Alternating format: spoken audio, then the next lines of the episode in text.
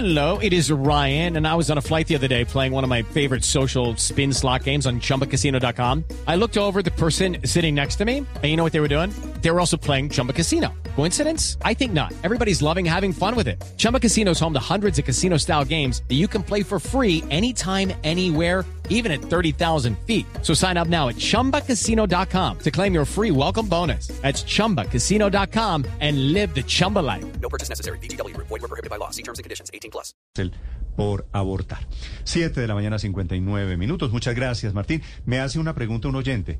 La vamos a repetir. eh, el, que, el que va segundo, el que iba segundo en la intención de voto, ¿qué pasó con Rodolfo Hernández?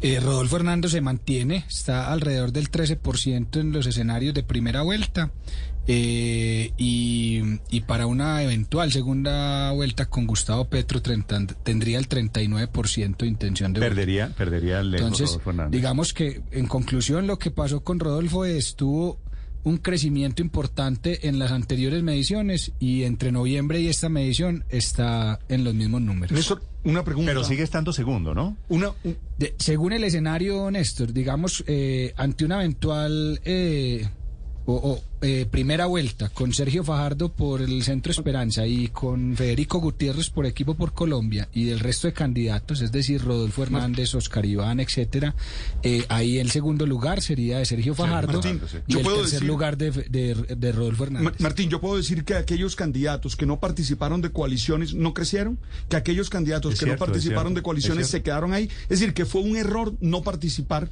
en coaliciones. ¿Puedo decir eso de la encuesta? Pues no, yo no lo catalogaría como un error, pero lo que sí está claro es que los que no están, los que no participaron en coaliciones tuvieron crecimientos más importantes en los meses pasados que en las Padre últimas Linero, semanas. sí puede decirlo. Gracias. Sí, no, pues es que claro, los que no participan en las consultas Claro, básicamente, ese es el error. básicamente son dos, Oscar Iván Zuluaga y Y Rodolfo, Hernández. Hernández, y mírale los valores. Y están ahí y no hemos hablado de ellos porque estas candidaturas no crecen.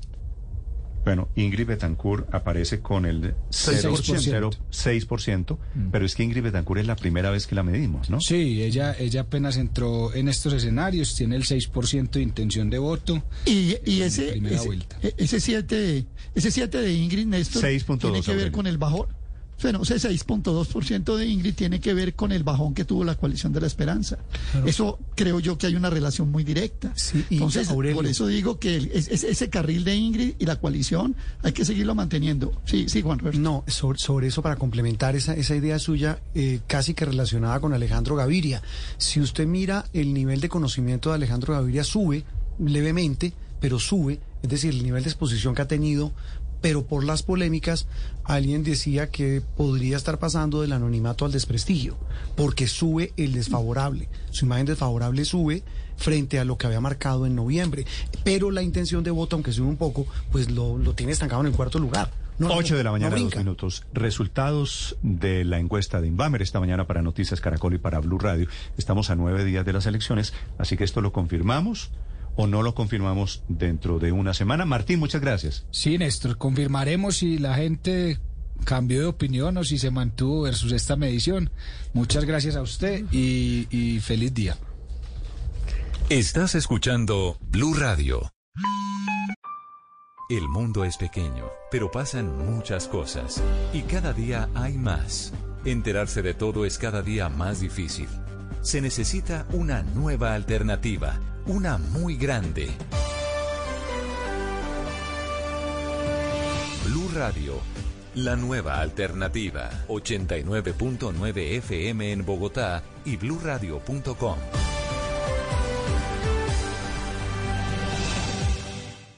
Mijita, viene internet que ya se vence el plazo de la matrícula. Salgo ya a pedir un crédito. ¿Un máster para navegar por el celular y va a salir al banco? Sí, aquí soy su celular. Si es pensionado, descargue el app de Vivienda Móvil y pida su crédito móvil en cinco minutos al plazo que necesite y con desembolso a su cuenta pensión. Ahora con el app Da Vivienda Móvil, los pensionados del país lo tienen todo en su celular. Aplican políticas de crédito. Vigilado Superintendencia Financiera de Colombia. Consulte en daviviendamóvil.com. Vive nuestro Beauty Sale Medipiel. Del 4 al 6 de marzo, disfruta de un 25% de descuento por compras superiores a 180 mil pesos. pesos o del 20% de descuento por compras inferiores a 180 mil pesos comprando en nuestras tiendas, página web y call center. Medipiel, todo lo que tu piel necesita. Aplican condiciones y restricciones. Los árboles somos los pulmones de Colombia. Por eso estamos sembrando 180 millones de pulmones más. Porque si Colombia respira bien, nosotros respiramos mejor. Respira. Plantando árboles, plantando vida. El ambiente es de todos. Ministerio de Ambiente.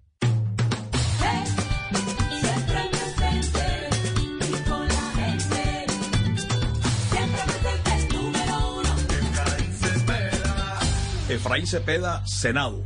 Marca Partido Conservador y el número uno. Publicidad política. Esta es Blue Radio, la alternativa.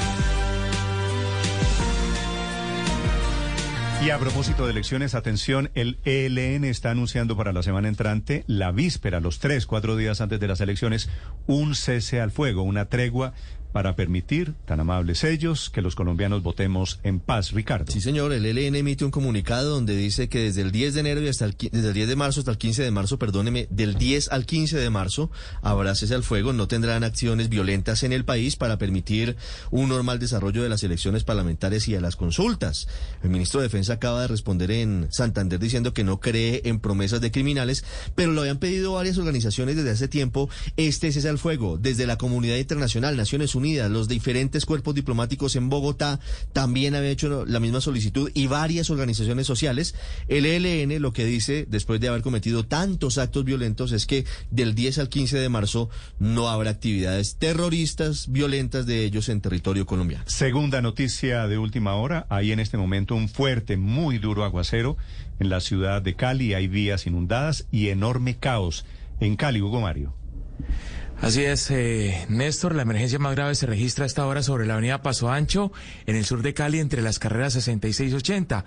Un aguacero muy fuerte que cae en la ciudad desde pasadas las eh, 5 de la mañana ha generado el desbordamiento de un canal de aguas lluvias muy cerca de el San Andresito del Sur, causando inundaciones en conjuntos residenciales, en algunos parqueaderos y también en vías principales. Hay una enorme congestión vehicular a esta hora en esa zona de la ciudad, lo reporta el secretario de Gestión de Riesgo de Cali, Rodrigo Zamorano. Gran concentración de vehículos cerca de la Fundación Valle de Lili, muy complicada la movilidad allí, lo mismo que en la Paso Ancho. No Reporte desde Cali, el caos, 8 de la mañana, 6 minutos. La tercera noticia, atención, habla desde Moscú el presidente de Rusia, Vladimir Putin. Primera declaración desde la toma, desde la ocupación de la central nuclear de esta madrugada. Enrique Rodríguez. Y es una declaración que sorprende porque de alguna manera ha bajado el tono. No en el completo de la declaración, pero sí en algunos aparte. Putin ha dicho en un acto que ha celebrado esta mañana del izado de bandera en una división militar que su país no tiene malas intenciones hacia sus vecinos. Pero tal vez lo que más ha llamado la atención de lo que ha dicho Putin esta mañana es que pide volver a la cooperación con los socios internacionales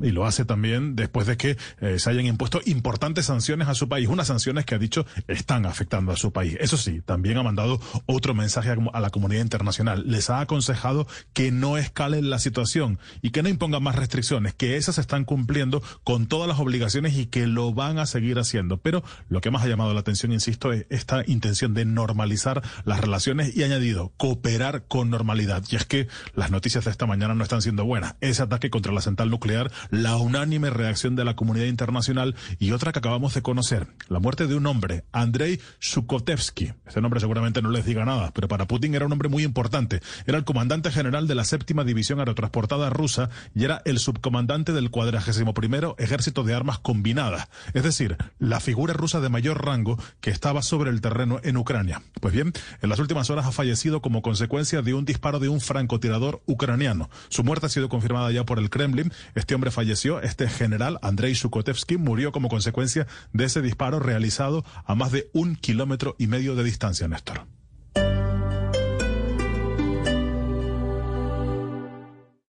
Esta es Blue Radio.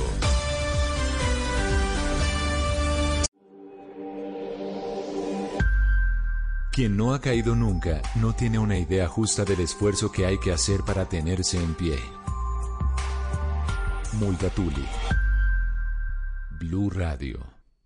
Noticias siguen para los clientes Claro Prepago, porque aún sin tener datos pueden comprar paquetes todo incluido y hacer recargas a través de App Mi Claro y recibir siempre el doble de gigas y minutos. Cuando compras tus paquetes sin tener datos en la app y estás en la red número uno en Expe. Nuevos apartamentos en Urbana 30 de Constructora Bolívar, desde 192 millones de pesos, con excelentes y únicas zonas comunes dotadas. Sobre la carrera 30 con calle 13, cerca al Mall Plaza. Visítanos en nuestra sala de ventas en la carrera 30, número 13A33 o visita nuestra página web www.constructorabolívar.com.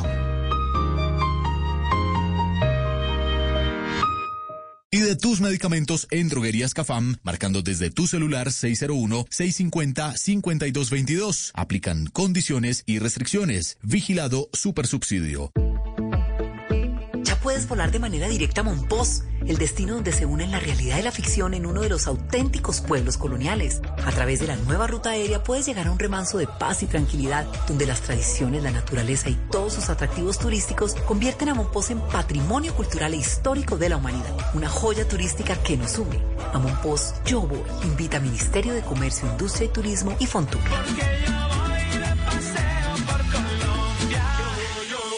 ¿Qué camión se necesita a la hora de urbanear? Yo recorro la ciudad de lado a lado. Por eso es que busco un motor que le sume a mi trabajo, la potencia y el rendimiento que necesito. Para esos negocios que buscan recorrer la ciudad, llega el nuevo Chevrolet NLR con un nuevo motor de tecnología Isuzu Common Rail con inyección directa y un bajo consumo de combustible. Nuevo Chevrolet NLR, el camión que le sube el volumen al urbaneo. Disponible en nuestros concesionarios. Vote bien con Blue. Blue Radio le explica todo lo que necesita saber sobre las elecciones de Congreso y Presidencia de este 2022.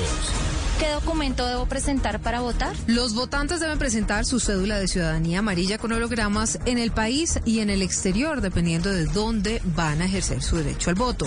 Eso sí, recuerde que no se permite votar con contraseña ni con cualquier otro documento. Porque la elección es Colombia. Vote bien con Blue en Blue Radio y bluradio.com. La alternativa. Reactivar tu negocio está en ti. Compra un plan de internet fibra óptica ETV de 300 megas desde 104.900 pesos mensuales y recibe dos meses sin costo para que navegues a la misma velocidad de subida y de bajada. Llama ya al 601-371-4000. Válido para clientes nuevos del 1 al 31 de marzo de 2022. Aplican términos y condiciones ntv.com slash TIC. Hola, soy Antanos Mocus. Colombia enfrenta en este momento una oportunidad muy bella. Construirse conscientemente ella misma. Dejar atrás sus defectos por un acto de voluntad. Usa tu cédula bien, vota en conciencia. Fajardo, presidente. Este 13 de marzo pide el tarjetón de la coalición de la esperanza y vota por Fajardo. Publicidad, política pagada.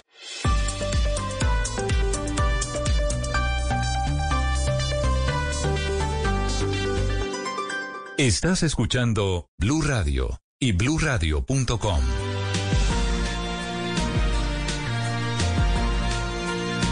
Entró en vigencia inmediatamente el decreto que elimina, que pasa a cero, el arancel de 150, 165 productos básicos que van a tener un impacto en productos de la canasta familiar.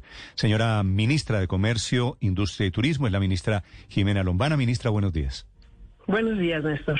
El gobierno espera que cuál sea, ministra, el impacto en la canasta familiar después de tomar esta decisión.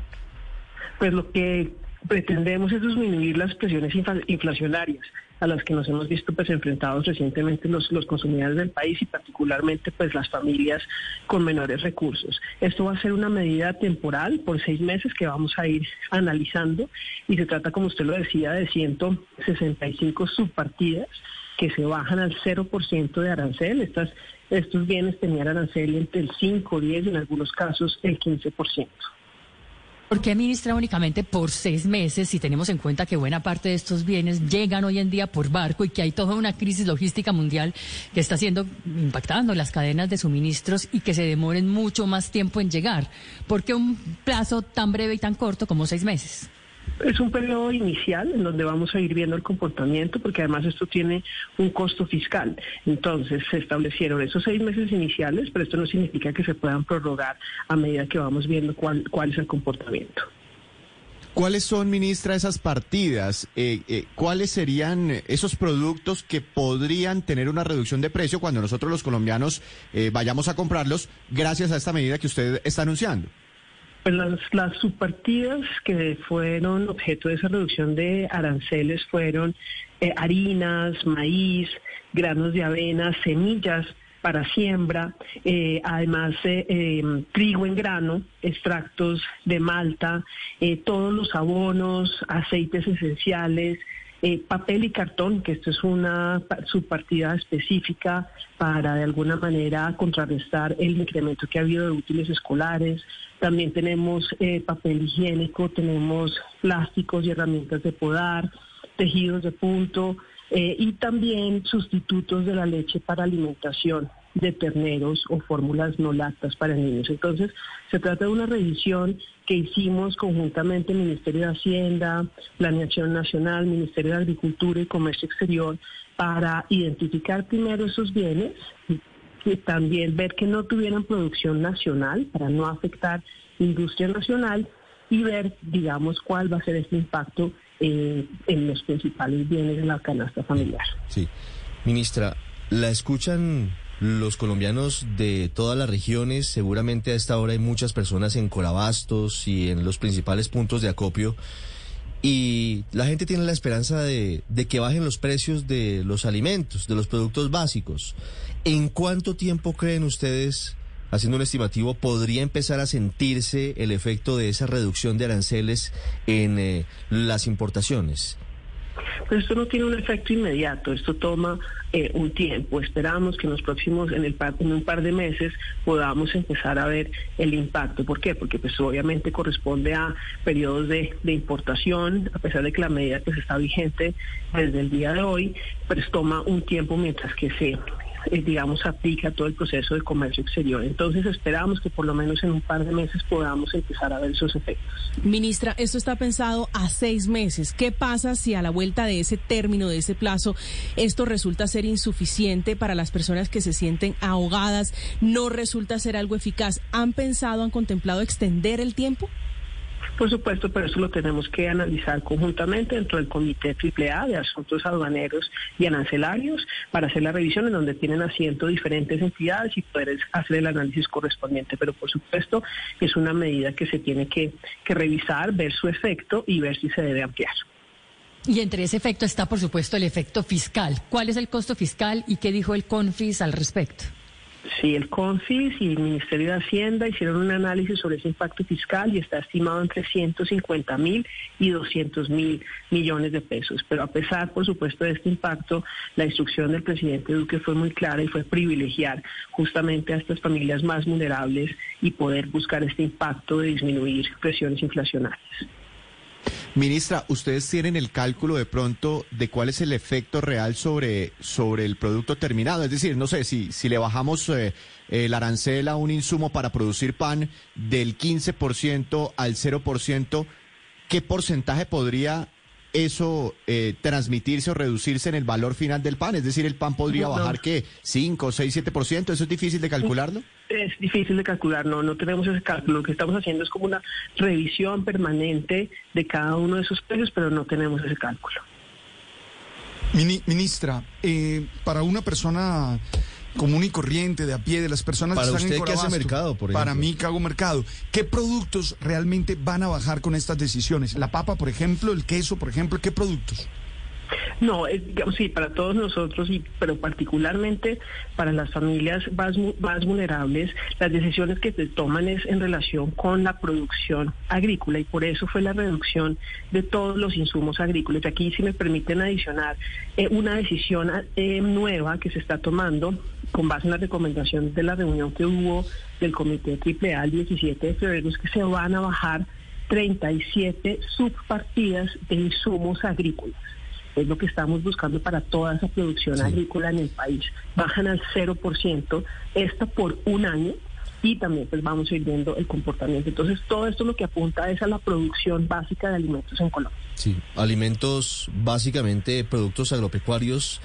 Si les damos ejemplos a los oyentes, puede ser la papa, puede ser qué otros productos, ministro. Aquí también eh, tenemos, pues, por supuesto, todo el tema de, panadería, tenemos el tema de carne que ha tenido un incremento también considerable. Eh, estamos también en, temas lácteos eh, y el tema de útiles escolares. que golpeó tanto durante el primer mes de este año, en donde, como les mencionaba, reducimos eh, arancel de papel y cartón al 0%. Sí, ese tema de útiles escolares va a tener un impacto directo en la inflación de febrero por el rubro de, de, educación. Pero quisiera preguntarle, ministra, ¿cuál es la composición por países de estos 165 productos importados que ahora van a comenzar a entrar con arancel cero a Colombia? ¿De dónde vienen mayoritariamente? Eh, aquí, pues, primero eh, tenemos nosotros, eh, como tenemos 19 tratados de libre comercio, hicimos la revisión de qué partidas eh, estaban en arancel del 0%. Entonces, con nuestros principales socios comerciales ya tenemos esas reducciones. Aquí, principalmente, tenemos nuestro socio comercial en los Estados Unidos, en donde había unas eh, partidas específicas en materia de fertilizantes, en donde se hace esa reducción al 0%. Entonces estamos hablando de Estados Unidos, Canadá, igualmente, y por supuesto lo que viene de Europa para producción agrícola. Ministra, última pregunta. La urea es uno de los principales eh, elementos fertilizantes que se utilizan como abono para los productos agroindustriales, para los alimentos. ¿La urea que importa Colombia desde Rusia se verá beneficiada con la eh, disminución del arancel a cero? No, eh, la urea, bueno, primero nuestras importaciones desde Rusia corresponden al 0.9% del total de lo que importamos del mundo. Efectivamente, la urea tiene una participación importante en Colombia, la urea, la urea que importamos desde Rusia, cerca del 20% de la urea que consumimos en Colombia es de Rusia. Entonces estamos en este momento haciendo el análisis con los diferentes gremios, con la SAC particularmente, y en coordinación con el Ministerio de Agricultura para buscar esos mercados alternos de urea, que cuáles son principalmente Trinidad y Tobago, China, y Canadá. Entonces estamos en esa revisión para ver de qué manera se puede suplir teniendo en cuenta pues, las ¿Y Trinidad, ¿Y Trinidad y Tobago producen urea suficiente como para reemplazar la urea rusa, ministra? No, señor, por eso hablaba también de eh, China eh, y de Canadá. Entonces tenemos que buscar diferentes mercados para poder buscar esa compensación. Hablando de comercio exterior, hablando de la decisión del gobierno que redujo a cero 162 productos que a partir de hoy no pagarán impuesto de importación, no tendrán arancel, eso debe disminuir costos para producción de miles de productos en Colombia. Ministra, muchas gracias por estos minutos. Muchísimas gracias a ustedes, que tengan un buen día. Estás escuchando Blue Radio. El mundo es pequeño, pero pasan muchas cosas y cada día hay más. Enterarse de todo es cada día más difícil. Se necesita una nueva alternativa, una muy grande. Blue Radio, la nueva alternativa. 89.9 FM en Bogotá y bluradio.com.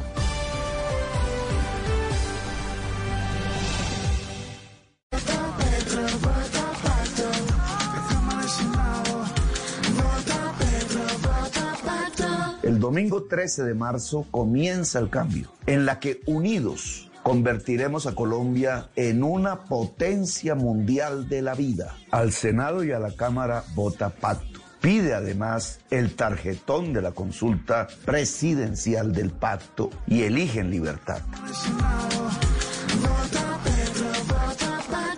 Publicidad política pagada. Mijita, viene internet que ya se vence el plazo de la matrícula. Salgo ya a pedir un crédito. ¿Un máster para navegar por el celular y va a salir al banco? Sí, aquí soy su celular. Si es pensionado, descargue el app de Vivienda Móvil y pida su crédito móvil en cinco minutos al plazo que necesite y con desembolso a su cuenta pensión. Ahora con el app da Vivienda Móvil, los pensionados del país lo tienen todo en su celular. Aplican políticas de crédito. Vigilado Superintendencia Financiera de Colombia. Consulte en Vive nuestro Beauty Sale Medipiel. Del 4 al 6 de marzo, disfruta de un 25% de descuento por compras superiores a 180 mil pesos o del 20% de descuento por compras inferiores a 180 mil pesos. Comprando en nuestras tiendas, página web y call center. Medipiel. Todo lo que tu piel necesita. Aplican condiciones y restricciones. Esta es Blue Radio, la alternativa. Acaba de terminar, atención, la reunión de ministros de defensa de la OTAN, que de momento puede ser una buena noticia, no están tomando ninguna decisión contra Rusia. Silvia Carrasco, en Londres. Sí, Néstor, todavía continúa la rueda de prensa de Jens Stoltenberg, que es el secretario general de la OTAN, y él ha dicho ahí claramente que la OTAN rechaza la idea de la zona de exclusión aérea sobre Ucrania. Esta, esta discusión ha venido justo después de ese ataque a la central nuclear en Ucrania. Él ha dicho que hay una temeridad de parte de, de Rusia que no debe seguir escalándola, pero insiste, la OTAN tiene un número determinado de miembros y Ucrania no es parte de la OTAN y así explicaba que no van a mandar ni aviones, ni tropas, ni va a ser zona de exclusión aérea. Escuchémoslo. On a no-fly zone, uh, it was mentioned uh, uh, at the same time, uh, allies agree that uh, we should not have NATO planes operating over Ukrainian airspace or NATO troops on Ukrainian territory. O sea, reconoce ahí que se trató durante la reunión, pero que los socios dijeron que no habría ni zona de exclusión aérea, ni tropas, ni aviones sobre el territorio ucraniano.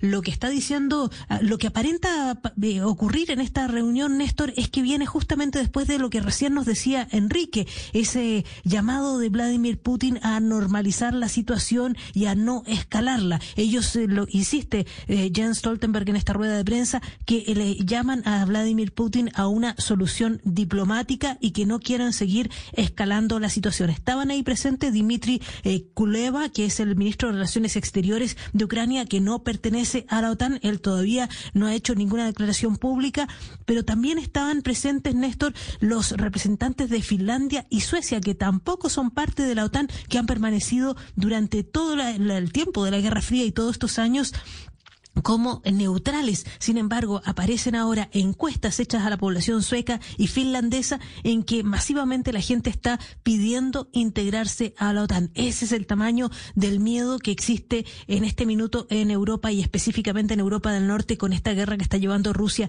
en Ucrania. Se le preguntó a Jens Stoltenberg en esta reunión si habían tratado el tema de la central. Dijo que sí, pero que tenían por ahora las garantías de que eso se estaba controlando y que se iban a preocupar y seguir vigilantes de que la situación no escalara, pero quieren todavía tener una ventana abierta a la diplomacia y no escalar en el tema bélico, Néstor. Estás escuchando Blue Radio. Cuando creíamos que teníamos todas las respuestas, de pronto cambiaron todas las preguntas. Mario Benedetti. Blue Radio. La nueva alternativa. Con todo claro, recibes más sin pagar más. Comprando servicios en casa más un plan postpago claro, recibe el doble de datos en tu nuevo plan postpago y hasta el doble de velocidad en tu nuevo internet hogar. Vuélvete todo claro. Llama numeral 400 o visita nuestros puntos de venta. Con Claro puedes todo. Conoce condiciones y restricciones en claro.com.co. Hijo, me cerraron el banco y no alcancé a pedir el crédito para el viaje, pero le envío hoteles con buenos comentarios. Experta leyendo las reseñas de internet. ¿Y aún va al banco por un crédito? Sí, aquí soy su celular. Si es pensionada, descargue el app de Vivienda Móvil y pida su crédito móvil en cinco minutos. Y si lo hace por libranza, recibirá aún mejores tasas de interés al plazo que necesite y con desembolso su cuenta pensión. Ahora con el app de Vivienda Móvil, los pensionados del país lo tienen todo en su celular. Aplican políticas de crédito. Vigilado Superintendencia Financiera de Colombia. Consulte en daviviendamóvil.com publicidad política pagada. Él fue el que desenmascaró a los bancos. Ahora nos pagan intereses y podemos retirar hasta los 10 mil pesitos. Este 13 de marzo, pida el tarjetón de la consulta de Equipo por Colombia y vote David Barguil presidente. Esta es Blue Radio, la alternativa. 8 de la mañana, 28 minutos. Cuatro ladrones robaron un bus de Transmilenio lleno de pasajeros. El coronel Jader Llerena es el comandante de servicios de Transmilenio. Coronel Llerena, buenos días. Néstor, muy buenos días para usted y toda la audiencia. Este robo ocurrió en la calle 75. ¿Qué información tiene Transmilenio, coronel? Bueno, precisamente eh, a raíz de las cámaras que tenemos en, en Transmilenio, en ese, en ese vagón específicamente, que queda hacia el costado eh, sur de, de esa estación, se puede evidenciar en horas de la noche donde ingresan tres personas pues una de ellas ya tenemos eh, identificada, precisamente como te decía, por medio de las cámaras. Una de ellas portaba o vestida un chaleco rojo, otra una chaqueta gris y otra uno negro. Ellos ingresan, desafortunadamente, evadiendo el, el pago del pasaje, es decir, como lo conocemos como los colados, por la última puerta de, del vagón, se quedan alrededor de unos cinco minutos, esperan que llegue el bus y ahí es cuando eh, desafortunadamente pues ingresan al bus y le hurtan a dos personas, dos, tres personas frente a eso. ¿Qué observaciones tenemos frente a eso, Néstor? Eh, desafortunadamente no nos eh, están informando ese tipo de, hechos.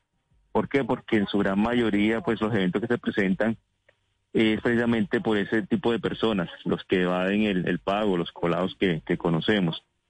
¿Qué es lo que quisiera uno? Que hubiese un poco más de solidaridad por parte de la comunidad, que al menos nos informaran, eh, mire, estas personas se están colando para nosotros poder así hacer las requisas, hacer todas las actividades y de igual forma retirarlos del, del evento. Además, pues de todas las sanciones administrativas eh, frente al Código Nacional de Convivencia y otras que estamos articulando con la Fiscalía y la Inspección de Policía para mirar si estas personas pueden eh, tener procesos penales con la justicia. Coronel Llerena, ¿pero ya tienen individualizadas esas personas? ¿Ya saben exactamente quiénes son? Tenemos las imágenes en este momento con la Policía Judicial, eh, la, la y la Fiscalía. Estamos haciendo las indagaciones con el fin de identificarlas plenamente. Ya tenemos los videos, tenemos las imágenes, tenemos las caras de estas personas eh, para, lógicamente, más adelante poder capturar. Coronel, ¿por qué es tan difícil controlar la seguridad en Transmilenio? ¿Por qué vemos con cierta frecuencia situaciones como las que estamos reportando hoy? Claro, a ver, eh, como lo decía hace, hace un momento, Transmilenio mueve diariamente entre 2 millones 500 y 3 millones de personas. ¿sí? Ese cúmulo de personas es lo que equivale prácticamente a una ciudad intermedia, inclusive una ciudad grande como Medellín, lo que genera eh, la dificultad de requisar tantas personas. Aunado a esto, también lo que se acaba de comenzar el tema de la evasión del pasaje. Entonces, en estos eventos es donde más se está presentando eso. No obstante lo que, de lo que tú dices, tenemos unas estaciones identificadas donde estamos haciendo mayor fuerza, mayor énfasis. Tenemos unos dispositivos, un personal de civil que se encuentra realizando los planes para poder evitar que esto se presente. Mm. Lógicamente, están presentando, señora. ¿Cuáles son las estaciones de Transmilenio donde más están presentando este tipo de hechos? ¿Dónde están robando? Bueno, tenemos lo que es la zona centro. Lo que tenemos es en la 19, la 22, pues por todo el flujo de personas que está ahí, la Jiménez, eh, que se mueve diariamente en ese sector, en horas de la noche, y tenemos especialmente lo que tiene que ver con el sector de universidades, todas las personas que salen de las universidades, eh, la avenida Chile y la 75, que tenemos un dispositivo especial precisamente para eso, y eh, tenemos unas personas identificadas o una estructura identificadas que están delinquiendo en este sector. Bueno, en muchos sectores, 8 de la mañana, 32 minutos. Coronel Llerena, gracias por estos minutos y suerte en la atención de estas emergencias. Sí, señor. La idea es precisamente que la comunidad nos colabore, que preste también ese servicio de 25 mil ojos que todos tenemos, que le informe a cualquier, no solamente a la policía, sino a cualquier funcionario de Transmilenio que tenemos ahí, para así poder actuar de manera inmediata y prevenir ese tipo de hechos. Estás escuchando Blue Radio. Al iniciar la tarde. Bienvenidos a Meridiano Blue. A la hora indicada. Toda la gente está empezando a especular. Es bueno tomarse un respiro y prepararse para el resto del día. Con todo para comenzar la tarde con un nuevo aire. Meridiano Blue. Ahora de lunes a viernes de 1 a 2 de la tarde. Blue Radio y bluradio.com. La nueva alternativa. El cambio ha llegado.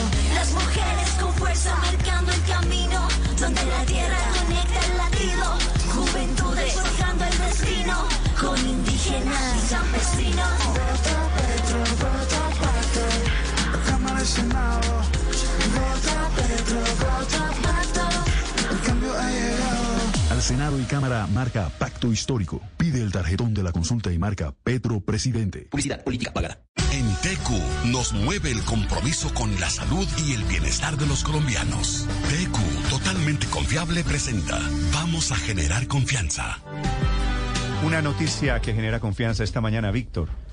Con las ventas de viviendas que vuelven a marcar un registro histórico, Néstor, algo muy bueno, no solo para muchísimas personas que siguen cumpliendo el sueño de tener su casa propia, también porque esto tiene grandes efectos sobre la reactivación de la economía, ya que este, el de la construcción de viviendas, es uno de los grandes motores, grandes jalonadores del Producto Interno Bruto. Eh, el segundo mes de este año se convirtió en el mejor febrero en la historia en ventas de viviendas. Los colombianos compraron en febrero 21 mil 689 unidades de vivienda, eh, lo que sugiere un crecimiento del 13% frente a febrero del año pasado. Está diciendo el ministro de Vivienda, Jonathan Malagón, que por primera vez en la historia, en los primeros dos meses del año se comercializaron más de 40 mil unidades, siendo el mejor de los arranques que haya tenido eh, año alguno en nuestro país en materia de edificaciones. Recordemos que todo el 2021 fue histórico para este sector.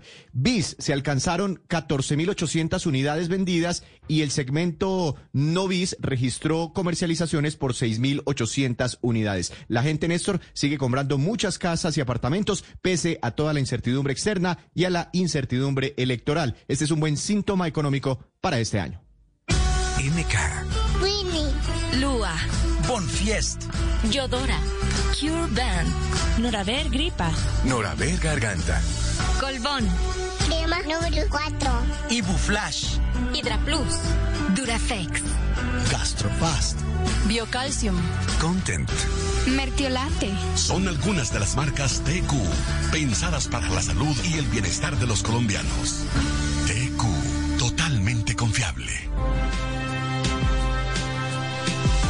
El profesor Julián Gadano está en Buenos Aires, es argentino, es uno de los grandes expertos en energía nuclear. Lo he llamado a propósito del ataque esta mañana a la central nuclear de Zaporilla, así se llama, queda al sur de Ucrania, está en la península de Crimea.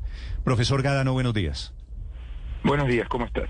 Profesor, ¿qué se está jugando hoy con el ataque ruso a la central, a esta nuclear? Sobre el incremento de radioactividad. Hay mil alertas esta mañana. ¿Qué significa Zaporilla, que es la más grande de las centrales nucleares en Europa?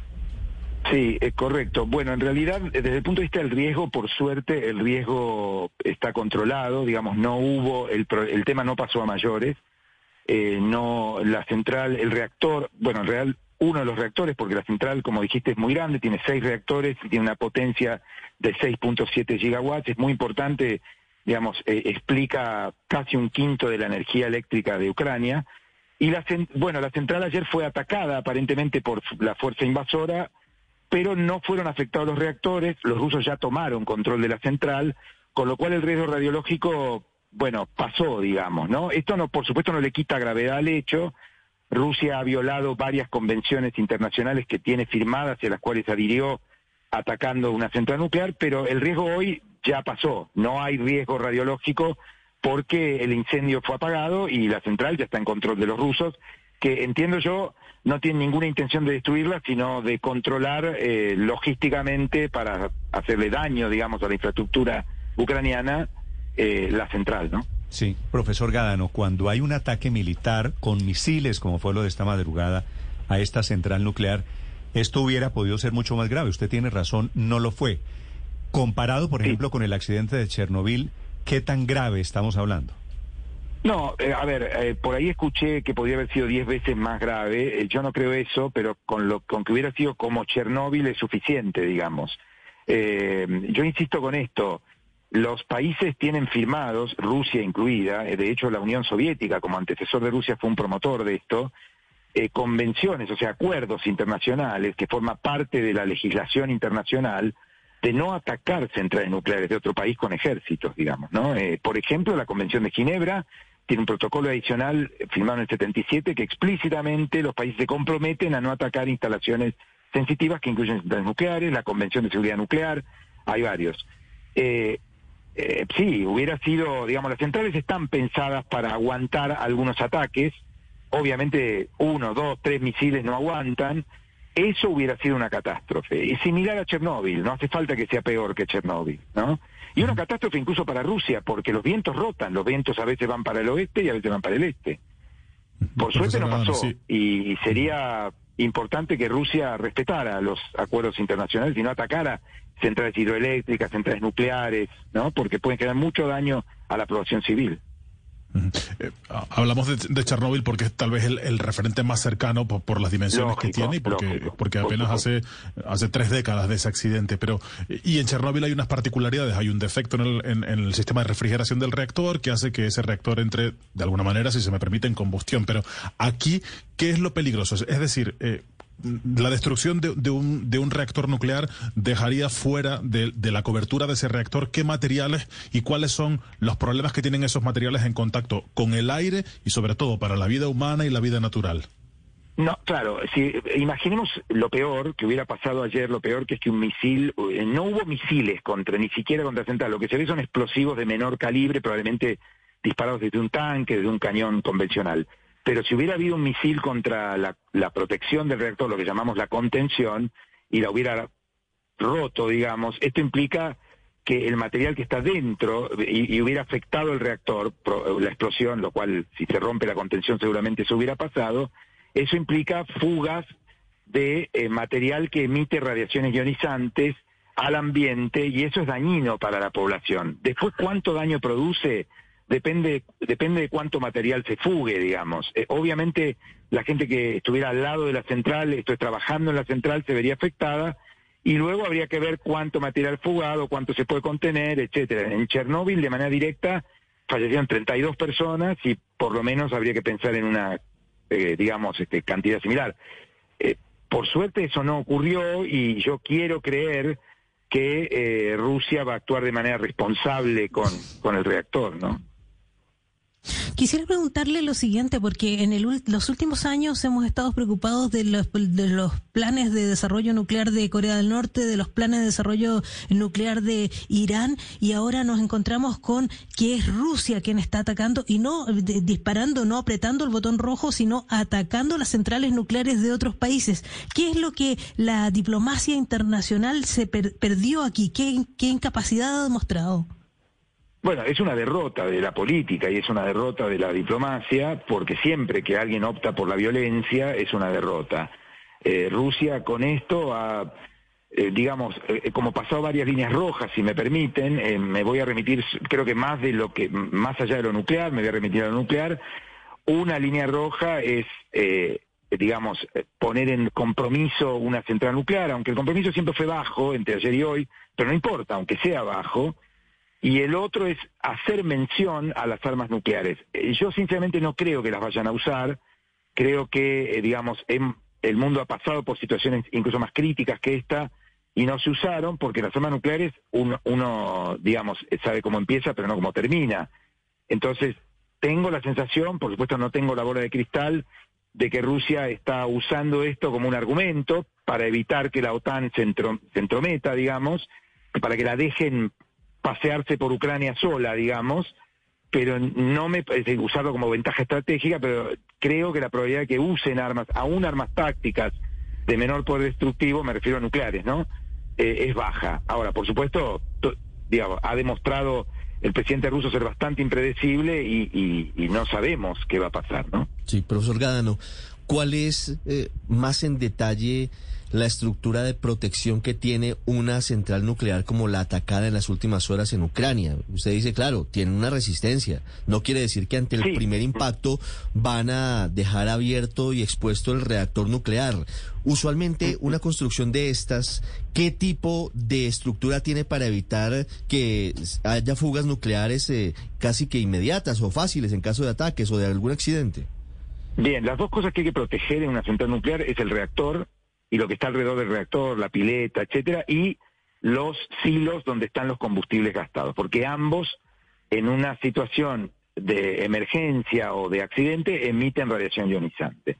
El reactor está protegido, o sea, una central nuclear es más que un reactor, pero el reactor está protegido por lo que llamamos una contención. ¿Qué es eso como redondo, arredondeado que uno ve en una central nuclear? ¿sí? Esa contención es una, en general, es un edificio de concreto y acero, eh, o de concreto y alguna aleación metálica diseñado para evitar que se fugue material en el caso de un accidente interno del reactor, lo que llamamos un problema de safety, y también pensado para evitar agresiones contra el reactor. Ahora, por supuesto, no pueden evitar cualquier reacción, digamos, si, si le tiran 18 bombazos de bombas de gran poder, lo van a terminar quebrando, digamos, es decir, Eh, pero bueno, uno supone que nadie va a hacer eso porque es un poco suicida también para quien lo hace, digamos, ¿no? Eh, pero están pensados para, para resistir ataques del exterior, tanto los hilos que protegen el, combustible gastado como la contención del reactor. Sí, profesor Gadano, cada vez que uno habla de un accidente nuclear, de armas nucleares, por supuesto, todos nos llenamos de un pánico natural.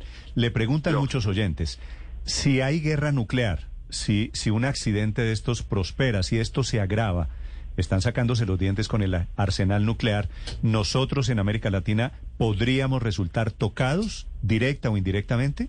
Mire, primero tengo que, permítanme decir dos cosas. Primero, un accidente en una central nuclear no es lo mismo que una guerra nuclear. O sea, una guerra nuclear implica usar armas diseñadas para destruir. Entonces, un accidente, el riesgo con Zaporilla ya pasó, eh, por lo tanto, esto no minimiza la irresponsabilidad de la- del ejército invasor, pero no hubo accidente. El uso de armas nucleares depende mucho del- de, de- cuánto escale. Una, una, una bomba nuclear en Europa, en principio, no afectaría a América Latina. De hecho, se han te- testeado miles de artefactos cuando se testeaban en la época de la Guerra Fría, y eso no afecta a América Latina, básicamente porque los vientos en, en ambos hemisferios corren de este a oeste y de oeste a este, nunca de norte a sur o de sur a norte. Con lo cual, digamos, sería una tragedia, por supuesto, para la población civil de Europa que, que es inocente, pero no sería un problema para América Latina en principio. Igual yo creo que la probabilidad de que eso ocurra es muy baja, eh, tengo que decirlo. Déjeme hacerle una última pregunta. Eh, ¿Cuál es el riesgo que, de que los rusos hayan tomado control de Chernobyl? ¿Qué uso estratégico tiene? ¿Qué pueden hacer ellos ahí? No, nada, no pueden hacer nada porque Chernobyl es una central cerrada, que no funciona, eh, que el reactor que tuvo el accidente está metido en una contención especial que se llama sarco, digamos que la llamamos sarcófago, y no tiene ningún valor estratégico en realidad, porque no emite, no genera energía eléctrica. Me parece que la toma de Chernóbil tuvo más que ver mm, eh, con usar el terreno, la zona de exclusión, que no hay población, no hay nada, para avanzar más rápidamente hacia Kiev. No, no tiene otro valor, digamos. Honestamente, no es una central en operaciones, diferente a Zaporizhia que tiene, eh, bueno, eh, ahora los rusos tienen el poder de dejar sin energía eléctrica, sin el 20% de energía eléctrica Ucrania. Chernóbil no tiene esa capacidad, no tiene ningún valor estratégico. Claro, es que esos seis reactores de Zaporilla son lo que la hacen más importante. Profesor Gadano, es, Exactamente. es, es un gusto saludarlo. Si esto se agrava, lo vuelvo a llamar y espero que no Por se agrave. supuesto, aquí estaré, con todo gusto. Gracias, es un, es un gusto. Es el profesor Julián Gadano, uno de los grandes expertos en energía atómica en nuestro continente. Estás escuchando Blue Radio. Nada es para siempre. El hielo se derrite, el sol se esconde, las semillas se las lleva el viento, los amores se acaban, las personas cambian. Blue Radio. Escuchando Blue Radio. Siente la tranquilidad de cuidar a tu bebé con crema número 4 Naturals con aceite de caléndula. Su fórmula hipoalergénica protege, alivia y refresca la delicada colita de tu bebé. Cuídalo desde el primer día con crema número 4 Naturals.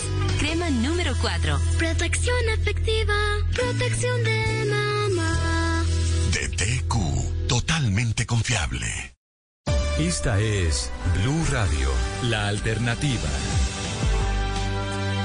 Y hablando ahora de otras noticias confiables, esta del tomate de árbol, para quienes les gusta el jugo de tomate, los poquitos que les gusta el jugo de tomate. rico. Es delicioso. No. Oye, me agriera un poquito, pero No. no, pero es bueno y saludable. Y le tengo un tip Es- es un adicional. poquito, no, déjeme doy la noticia.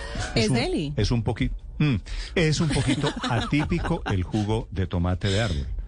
Digamos, usted no hace una ensalada de frutas con tomate. Obvio no, pero le voy a decir, yo como una catadora natural, se lo puedo decir, de tomate de árbol, le puedo decir, es delicioso. Y para quienes quieren, Ah, por bueno. ejemplo, o están buscando bajar de peso, funciona. Y Ah, funciona muy bien. En el Día Mundial de la Obesidad, tomate de árbol. ¿Cómo, No. se- cómo será Mira de, tú. ¿Cómo será de bueno que lo usan de remedio? 8.48 La noticia sobre el tomate de árbol. Juan Fernández. Néstor, sí, eh, eh, parece curioso, pero mira, hablándole de frutas, de tomate de árbol, como usted lo dice, a- hay un dato eh, que creo que es bastante diciente, impresionante sobre las exportaciones de eh, la fruta que se han incrementado en el último año un 86%. No hay casi ninguna otra fruta que registre realmente esos niveles. Hay otras como el aguacate que les va muy bien, por supuesto, pero fíjese lo que ocurre con el tomate de árbol y sucede también porque eh, es una fruta que en Colombia eh, permite una cosecha eh, permanente. Aquí hay una producción anual que promedio puede estar sobre las 150 mil, 160 mil toneladas y en cuanto a departamentos es Antioquia, es el lugar donde se da la mayor cantidad de hectáreas sembradas, siendo finca la meseta, ese lugar en el que hay por lo menos más de 900 hectáreas sembradas y donde se abastece buena parte de las ciudades del país y por supuesto ese tomate que va a exportación. El del tomate de árbol es un cultivo que tiene un rendimiento bueno, eh, eh, aceptable. Hay muchos más productores que le están apostando hoy a trabajar con esa fruta y eso pues de alguna manera pues se traduce en un eh, incremento en esas ventas nacionales y sobre todo las internacionales que le contaba del 86%. Ahora, hablando en, dinero, hablando en plata, pues la cifra parecería no muy diciente, está sobre el millón trescientos mil dólares, pero ese incremento de alguna manera pues es del 86% con eso que ocurría hasta hace eh, un año de esos 640 mil dólares que se exportaban. Ya que hay cinco compañías que son las que manejan ese negocio. Está ahí, por ejemplo, la comercializadora Paz y Flor, está Frutas Comerciales, está Tropigol también y hay otras eh, compañías como Isashi que manejan ese mercado. Entonces, esta eh, noticia positiva que da tranquilidad sobre todo pues es la del tomate de árbol, que es esta fruta que pues eh, vemos, además de servir para adelgazar, pues se ha convertido entonces en un eh, eh, negocio prometedor para los exportadores con esa subida precisamente a las ventas en el mercado exterior.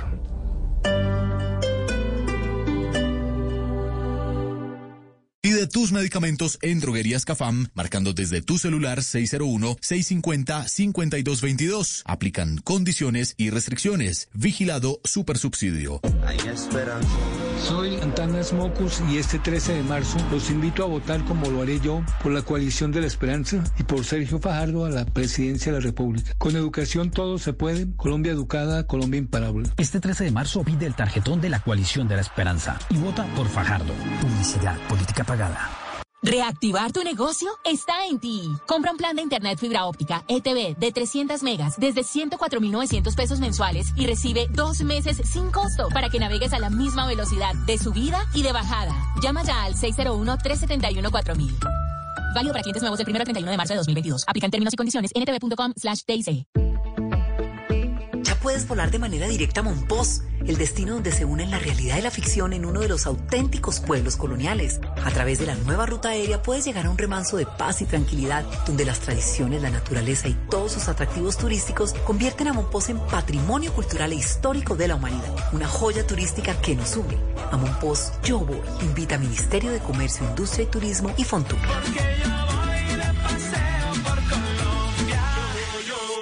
Si tienes el mundo es pequeño, pero pasan muchas cosas. Y cada día hay más. Enterarse de todo es cada día más difícil.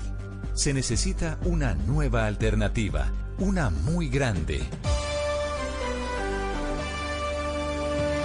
Blue Radio, la nueva alternativa. 89.9 FM en Bogotá y bluradio.com.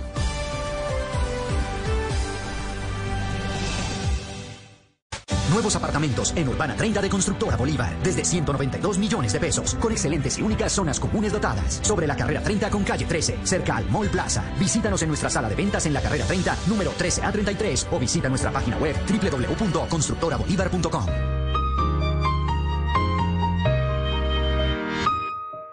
estoy preocupado. No sé si los chicos llegaron bien a casa.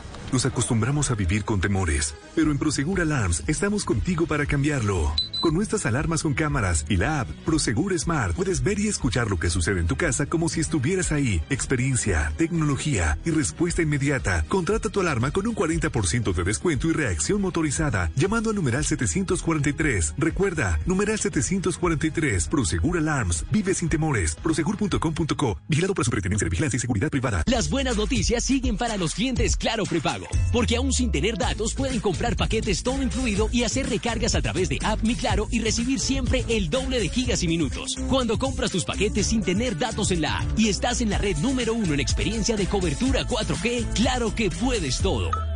Conoce términos y condiciones en claro.com.co. Hola, soy Gabriel Cifuentes, profesor universitario y defensor de la paz. Soy nuevo en política y como tú estoy cansado de que decidan por nosotros.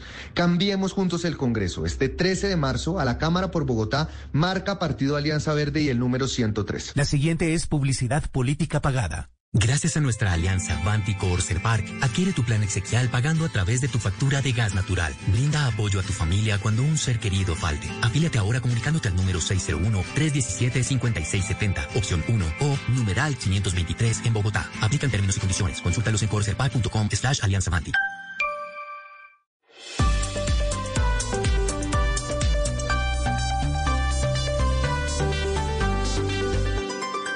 Estás escuchando Blue Radio y bluradio.com.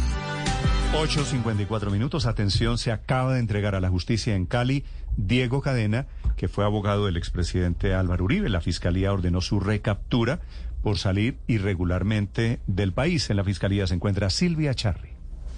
Néstor Oyentes, buenos días. Sí, señor, pues el abogado Diego Cadena se acaba de entregar voluntariamente en las instalaciones de la Fiscalía de Cali para hacer efectiva esa orden de captura que emitió el día de ayer el juez cuarto de garantías de Bogotá por solicitud de la Fiscalía. Néstor, esta orden de captura es para que él cumpla con la medida de aseguramiento que le ordenó el primero de diciembre del año pasado el juez 43 de conocimiento de Bogotá, que en ese momento lo que hizo fue revocarle una libertad que le habían dado en octubre y en ese momento le ordenó regresar a detención domiciliaria. Pues en esta misma audiencia, el día de hoy, que se llevará a cabo en las próximas horas, el fiscal del caso, Daniel Hernández, le solicitará a la juez o al juez que ya no le dé el beneficio de casa por cárcel, sino que lo envíe a la cárcel por considerar que no obró de buena fe al aprovechar supuestamente un error de tecnicismos judiciales para irse de paseo a Panamá. Esto quiere decir básicamente, Néstor, que posiblemente el abogado Diego Cadena, que enfrenta un juicio por los delitos de soborno y de fraude procesal, pues eh, continuará vinculado a este proceso ahora tras las rejas. Gracias, Silvia. En la Fiscalía, 8 de la mañana, 55 minutos. Padre Linero, tendencias esta mañana en Colombia. Ucrania y el, medio, el miedo de ayer. No, señor. Eh, bueno, la campaña electoral porque está en juego el futuro No, del país. La principal tendencia, Padre Linero, en este momento es Residente y la pelea con J Balvin. Por Dios. Cifras actualizadas de cuánta gente ha visto, como dicen los campesinos, cuántos habemos visto el, el video de Residente. 16 millones de personas. El video fue colgado en YouTube. W hace 16 horas. Sí, sí, sí. Ayer por la tarde, después del mediodía, fue el lanzamiento. De hecho, está en. eh, 15 horas y 56 minutos para ser exacto. Millón, un millón de vistas por hora. Es, es- es muy impresionante. Es el video, para quienes no lo han escuchado, en donde Mm. Residente, Don René desde Puerto Rico, largo. intenta destruir a J Balvin. billete largo. Pero sabe que ese billete no le va a llegar tanto a Residente por el video, por lo menos, porque el video está en la cuenta oficial es de Bizarrap. Ay, 50 y Entonces, 50. Bizar- exacto, se tienen que partir ahí 50 y 50. el negocio, porque el negocio socio, como diría J Balvin, lo tiene que repartir entre Bizarrap y Residente. que Oiga, es el Néstor, el resentido, ve, perdón, residente. eh, Ah, resentido, Se, sí. se- se cuelga, se cuelga bien, ah, se cuelga de J Balvin, es impresionante el, el registro. Hay una, hay una, no sé si sea respuesta, en eh, redes sociales, J Balvin pone un mensaje refiriéndose a sus marcas. En eh, que es- TikTok. Que es, uno de los principales motivos por lo que Residente lo critica. Exacto, eh, estamos calculando la hora en la que publicó J Balvin el, el video ayer en TikTok, que es otra de las redes favoritas de los fanáticos de este, de este artista, y ahí puso como diciendo, cuando dicen moda, cuando llaman moda, yo contesto. Y el, eh, el TikTok tiene el fondo de un eh, ringtone y él aparece en varias fotos con todas las marcas que lo acompañan, o sea, desde Louis Vuitton, Dolce Gabbana, eh, Nike por sus zapatos, las joyas que usa, las gafas que usa, bueno, pues hace toda la, el desfile por las marcas que lo acompañan y obviamente parece ser como una respuestica tácita a lo que le dice Residente en el rap, diciendo que él obviamente tiene que demostrar que tiene mucho dinero en redes Y sociales. tengo aquí, Padre Linero, en las redes sociales de Blue Radio, gente, muchos hinchas de Residente. Me han dado. que que lo defienden con locura. No, y a mí me han dicho, es decir, hacía rato no me pe- despellejaban, pero no me muevo del punto. Es inhumano burlarse de la salud mental de otro. Y es muy fácil, siendo rico desde una mansión, criticar y tratar de solucionar los problemas sociales. Vengan, vamos a solucionar los problemas sociales de nuestro país, claro que sí, pero no a punta de rimas ocurrentes. Además, hay, hay una, hay una que- referencia lo- también. Lo, que me impresiona W del video del residente es lo indolente que es. No, y como la rabia que tiene. cua- Cuando El usted, odio. Cuando usted dice, y le digo, a mí la música de J Balvin no me gusta. A mí tampoco. Le, le confieso. Pero cuando usted se burla de la depresión que sufre J Balvin, cuando se burla, todos están... ¿Hay alguna burla a la orientación sexual? Sí, claro que hay. decir, Pero, pero con un ingrediente, Néstor, y es que el residente padece depresión, depresión, es decir, él sabe lo que es tener esa Y enfermedad. claro que hay un tema, una alusión. Yo no sé si J Balvin es homosexual o no es. No, pues obviamente. Pero, pero es lo que está sugiriendo todo el tiempo Residente. Lo de la figura de la ¿Cómo? leche con condón, además de espantosa y asquerosa, es ofensiva y creo que dice algo Sí. de eso, de eso que, estás diciendo. Y de eyaculación sin erección, también deja en duda. Todo, todo, Dice todo es de, parece un es de desayuno mal gusto en vegano. realidad. Pero que si es al final homosexual o no. vulgar, al final de cuentas. Pero es que ahí es donde vamos. Usted, El usted qué- asunto es- ¿Usted qué va a esperar de Residente? Digo, es un tipo que sabe hacer unas rimas. A mí me parece brillantísimo, inteligentísimo, creativo.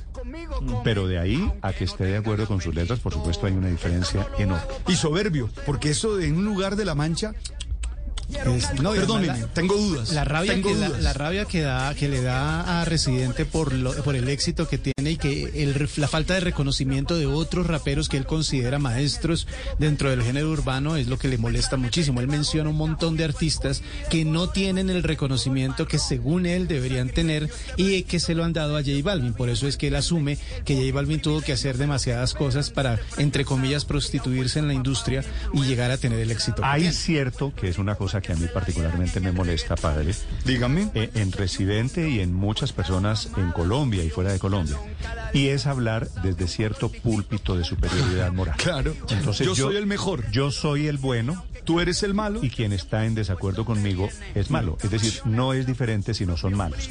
Entonces, pero ambos son muy parecidos, ¿sabe? Sí, claro. El tema, el tema comercial y el tema de mercadeo, la inmensa plata que tiene Residente es producto de lo mismo de lo que le critica. Y así es a fácil. Balvin. Así es fácil hablar de cambios sociales cuando uno tiene una mansión en, en, Los Ángeles. en Los Ángeles de no sé cuántos millones de dólares. Es muy Seis, fácil. seis contar millones las de dólares. Sin contar las de que tiene en Puerto Rico. O sea, la, Sí, la casa de. Puerto Rico. Pero todos son grande. inmensamente ricos y hacen más plata a costa de que nosotros hablemos de ellos. claro. Entonces, todos los que están criticándolo a usted, padre Linero, contribuyen a la plata de J Balvin.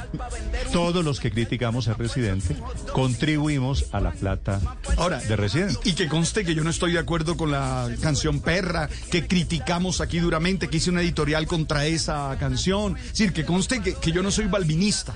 Es decir, yo, yo, yo soy diomedista, zuletista. Entre, Eh, entre, entre otras cosas, J Balvin está esta mañana en Argentina, está poniendo fotos, imágenes con el hijo de Pablo Escobar. Sebastián Marroquín. Con Marroquín, que, que ya es un tipo de, ¿cuánto? Cuarenta y pico, cincuenta años, ¿no? Sí, ya debe estar. Aquí se ve en esas historias de Instagram. Esta mañana W dice que estaba en Argentina con su novia, con su hijo. Y pues sí, aquí está poniendo esas historias y aparece ahí con eh, Sebastián eh, Marroquín. Lo taguea, creo que es que se dice. Tal sí, vez, sí. Tal vez la verdad, padre Linero, suele estar en la mitad. Nueve de la mañana. un- Arquímedes, Arquímedes nos enseñó, ¿cierto? 9 de la mañana, sí señor, 9 de la mañana, un minuto. Los acompañamos desde Blue Radio en segundos los deportes. Y atención, en segundos, el exministro Murillo, que es hoy una de las figuras más codiciadas en la política en Colombia. colegio todavía no entiende el fucking privilegio, pero ¿qué esperan de este fracasado? Criado por su papá, un influencer frustrado. En Puerto Rico para que se la dieran en el reggaetón. Tragó más leche que un condón. Por cada mamada subió un escalón. Cada día disfrazado de un color distinto como un camaleón. Lo que dijo Rubén, el residente lo sostiene. Aunque cambie de color, yo siempre sé por dónde viene. Los camaleones velan por su propio ombligo. Se hacen pan hasta de su Estás escuchando Blue Radio. Cuando creíamos que teníamos todas las respuestas, de pronto cambiaron todas las preguntas. Mario Benedetti. Blue Radio. La nueva alternativa. Toca mirar hacia adelante, disfrutar el doble, el doble. Doble abrazos, doble besos. El doble, yeah, yeah. Doble para. Llévate el doble. Dos gafas de marca con lentes incluidos y paga solo una. Solo en Opticalia. La vida es como comer galletas. Habrá momentos dulces y también salados. De todas las opciones hay que saber elegir lo que nos hace verdaderamente felices. Saborear y compartir cada bocado que la vida nos ofrece con optimismo y deleitándonos con el mejor de los ingredientes, la fuerza del cariño. Por eso, nuestra pasión es hacer galletas. Arthur's Cookies Factory. Esta es Blue Radio, la alternativa. Buenos días, doctor Murillo. Buenos días, Néstor. Muchas gracias por la oportunidad. Gracias a usted por acompañarnos. Luis Gilberto Murillo fue ministro de Medio Ambiente, es candidato presidencial. ¿Vio la encuesta de esta mañana, doctor Murillo? Sí, sí, la vi, sí. Ya, ah, muy interesante. ¿Y cómo siente que lo están tratando las encuestas, esta encuesta de hoy? No, pues imagínese, después de un mes al menos ya registramos y eso es importantísimo. Y yo sé que ah, esto es como una bola de nieve, de nieve negra, que va creciendo y creciendo y, verá que, que nos vamos a meter a segunda vuelta. La definición esa de, de nieve negra me gusta. Doctor Murillo, estaba diciéndole aquí a los oyentes de Blue Radio que usted anda convertido en el objeto del deseo. A usted lo está buscando el expresidente Gaviria, lo están buscando del petrismo, que Murillo va a ser vicepresidente de Petro, que Murillo va a ser jugador. ¿Cuál es la verdad de lo que está pasando con su nombre en esta campaña? Bueno, la, la verdad, Néstor, es que yo creo que, están equivocados porque lo que yo voy a hacer, Dios mediante, es el presidente de Colombia y me voy a posicionar el 7 de agosto. Y ahí es donde yo creo que, que están equivocados. Pero lo que yo estoy haciendo, Néstor, yo, yo he llamado a, a- los colegas, a las colegas, a candidatos y, precandidatos y, y precandidatos a, a que hablemos, porque yo creo que ese ambiente de descalificación, de legitimación del otro, de esas, de esas peleas que no llevan a plantear propuestas y soluciones, pues no, no le ayudan a la democracia colombiana. Entonces yo he hablado, pues no solamente con, con eh, eh, el expresidente Gaviria, sino con, con otras ah, figuras de la política colombiana, como para decirles que, que es importante que al menos eh, haya ese diálogo y, y qué tal que los pueda convencer que se unan a lo que yo estoy planteando, que es la Gran Alianza Popular por Colombia. Y le abono el optimismo y por supuesto que sí tiene que ser en la política, doctor Murillo. Pero hablemos de la realpolitik, hablemos de la realidad política. César Gaviria le planteó a usted la posibilidad de que usted fuera el candidato vicepresidencial con Gustavo Petro para consolidar la alianza del pacto histórico con el liberalismo.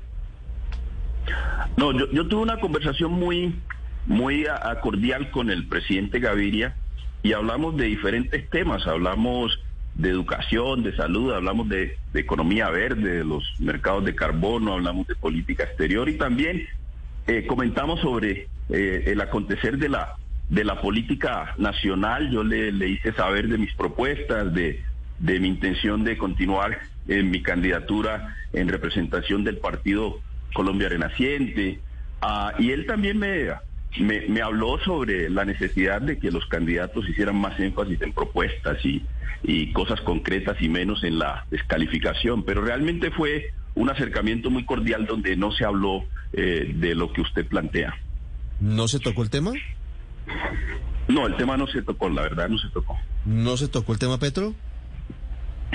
No, de ninguna manera. El, presidente Ga- Gaviria me, sí, obviamente que eh, compartió el hecho de que había hablado con, Gustavo Petro, como ha hablado con otras personas, eh, y que está, así como estaba hablando conmigo, pero eh, fue muy claro que el Partido Liberal está concentrado en, avanzar en sus metas eh, pa- el, de Congreso para las elecciones eh, del 13 de marzo, ¿no? Y, y eso fue realmente lo que lo que hablamos me pareció muy normal en la conversación eh, sobre distintos temas de interés del país. Sí, doctor Murillo, en primera y segunda vuelta gana Gustavo Petro, en segunda vuelta realmente solo Sergio Fajardo es el que se acercaría al precandidato del pacto histórico. Viendo un poquito la foto de hoy de esta encuesta, ¿a quién está usted más cerca? ¿Al pacto histórico o a la coalición Centro Esperanza eh, con el señor Fajardo? Mire, yo estoy, yo estoy planteando unas propuestas desde una perspectiva independiente y yo, esperaría que ellos estén cerca de, de mis propuestas. Ah, ah, sin embargo, yo tengo una relación muy cordial eh, tanto con Sergio Fajardo, con quien he hablado también, ¿no? Yo he hablado con, eh, vuelvo y reitero, con, con distintos candidatos y candidatas y, y obviamente también con, con, con Gustavo Petro. He escuchado sus propuestas, tenemos diferencias frente a, esa, a la visión de país y quiero, quiero hacerle énfasis en que yo quiero, estoy planteando un, país donde se pueda eh, tener como base el poder de las regiones y quiero ser el presidente de las regiones de esa otra Colombia. Y ahí creo que hay, algunas diferencias en, frente a los planteamientos que ellos están haciendo, pero tengo relación muy cordial con, con ambos. Le dije yo al comienzo de esta entrevista, doctor Murillo, que usted era el objeto del deseo. Me recuerdan aquí los oyentes una vieja película, creo que es de Buñuel, que se llamaba Ese oscuro objeto del deseo, que creo que le sale a usted perfecto, ¿no? Así es, bueno, yo le estoy diciendo que eh, la bola de nieve negra está creciendo. Y yo le y yo le digo que ese oscuro objeto del deseo. no, no, la, la, la, verdad es que yo, yo he tratado de, de uh, no atacar a nadie. A mí me parece que, que, vuelvo, insisto, esos ataques personales no le ayudan al país. El país tiene que dejar la senda de, de la violencia y volver a la no violencia, y eso incluye el lenguaje. Y, uh, y, eso es lo que he tratado de proyectar en, lo, en el corto tiempo que llevo en campaña y, y eso me ha, me ha llevado a que, a que me acerque a las distintas uh, vertientes que están en la contienda, ¿no? Y me parece que eso, eso, eso ayuda mucho. Y yo creo que es, va a ser un jugador relevante en esta campaña política. Doctor Murillo, gracias y la mejor de las suertes. Muchísimas gracias, Néstor. Que tengan un buen día. Estás escuchando Blue Radio. Cuando creíamos que teníamos todas las respuestas, de pronto cambiaron todas las preguntas. Mario Benedetti. Blue Radio. La nueva alternativa. Nuestro Beauty Sale Medipiel del 4 al 6 de marzo disfruta de un 25% de descuento por compras superiores a 180 mil pesos o del 20% de descuento por compras inferiores a 180 mil pesos comprando en nuestras tiendas, página web y call center. Medipiel, todo lo que tu piel necesita. Aplican condiciones y restricciones. Para las elecciones de Senado, el próximo 13 de marzo, recuerda que deberás escoger una tarjeta entre la circunscripción nacional o indígena y para Cámara podrás escoger una tarjeta entre circunscripción territorial, indígena o afrodescendiente. Somos la registraduría del siglo XXI, garantes de la democracia. Visita registraduría.gov.co. Los nuevos BYD King Plus y BYD Song Plus, verdaderos híbridos enchufables con tecnología Dual Mode inteligente para mayor autonomía en modo 100% eléctrico, presentan una noticia en Mañanas Blue.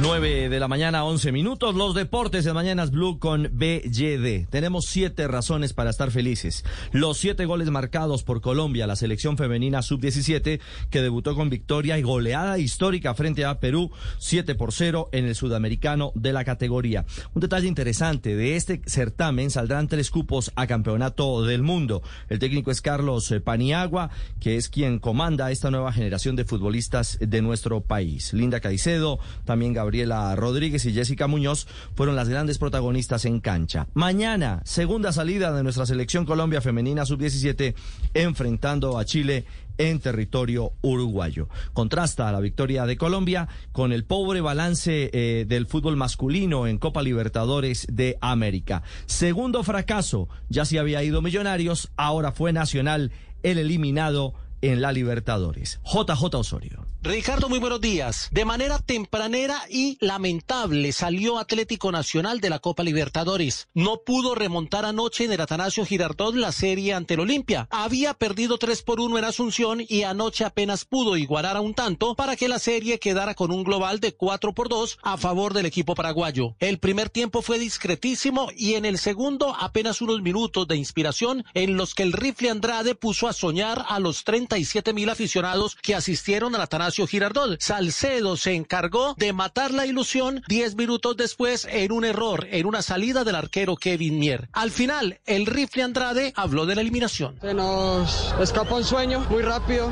Creo que, que nos faltó, nos faltó, nos faltó. Tú dices lo intentamos, pero nos faltó mucho. Para hacer ese nacional que tenía que avanzar de ronda, se nos faltó mucho. Es lo único que te puedo decir. Con técnico interino Hernán Darío Herrera, Nacional enfrentará el domingo el clásico ante el Independiente Medellín en el Atanasio Girardot por la liga, pero ya no tiene torneo internacional como tampoco lo tiene Millonario, los dos equipos que salieron en las fases previas. Gracias, JJ. Tenis para Colombia. Camila Osorio esta noche enfrentará a Elina Esvitolina, la ucraniana, por cupo a semifinales en el torneo WTA 250 de Monterrey en México. Camila Cucuteña habla del reto.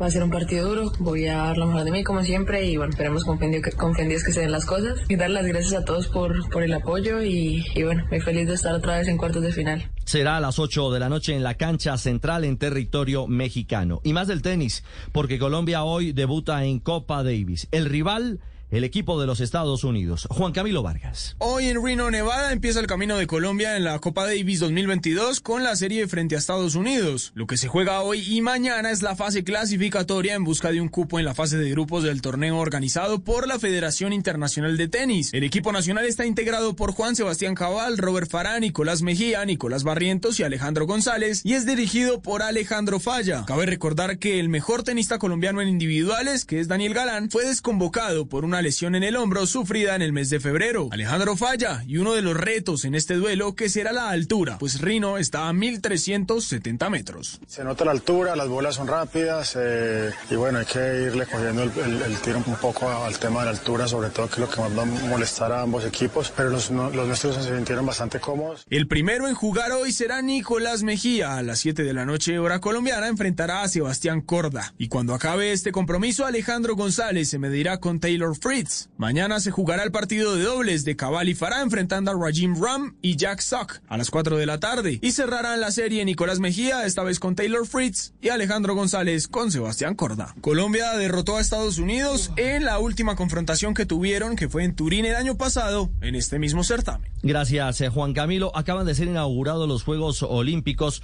mejor, Paralímpicos de invierno en Beijing 2022. La delegación de Ucrania se llevó la mayor ovación. El paralímpico llamó a las autoridades mundiales a unirse como los deportistas y a promover la paz. A propósito de ese escenario, guerra y deporte, el tema Rusia-Ucrania, el ciclista ruso Pavel Sivakov, compañero de Egan Bernal en el equipo Ineos, acaba de cambiar de nacionalidad. Ya no es ruso, es francés. Su objetivo será competir en los Juegos Olímpicos de París 2024 bajo la bandera francesa. Y atentos porque la BBC de Londres insinúa que China y Rusia no transmitirían desde este fin de semana los partidos de Liga Premier en apoyo a Vladimir Putin.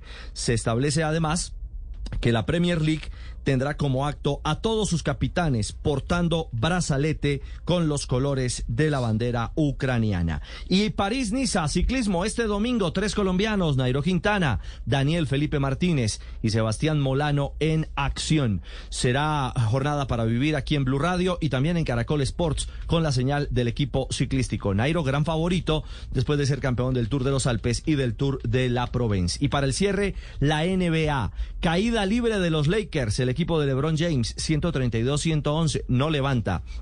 El conjunto angelino derrota frente a los Clippers y una gran actuación del esloveno Doncic.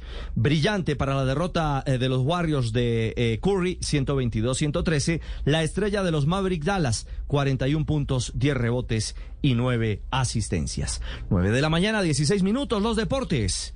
En Mañanas Blue. Estás escuchando Blue Radio. La vida es muy simple, pero nos empeñamos en hacerla difícil. Confucio. Blue Radio.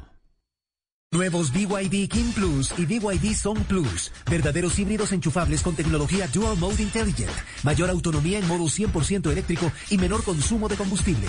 Dos maneras de recorrer tu mundo en un híbrido sin pico y placa. Si estás pensando en un vehículo híbrido, compara y entiende por qué los nuevos BYD King Plus y BYD Song Plus enchufables son verdaderos híbridos. Conócelos y agenda tu test drive en nuestras vitrinas o en www.bydauto.com.co. Disponibles para entrega inmediata. BYD. Build your dreams.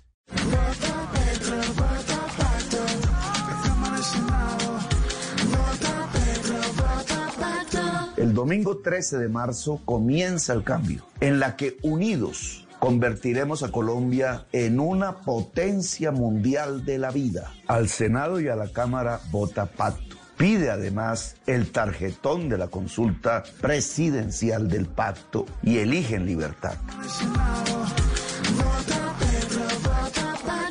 Publicidad política pagada. Estás escuchando Blue Radio.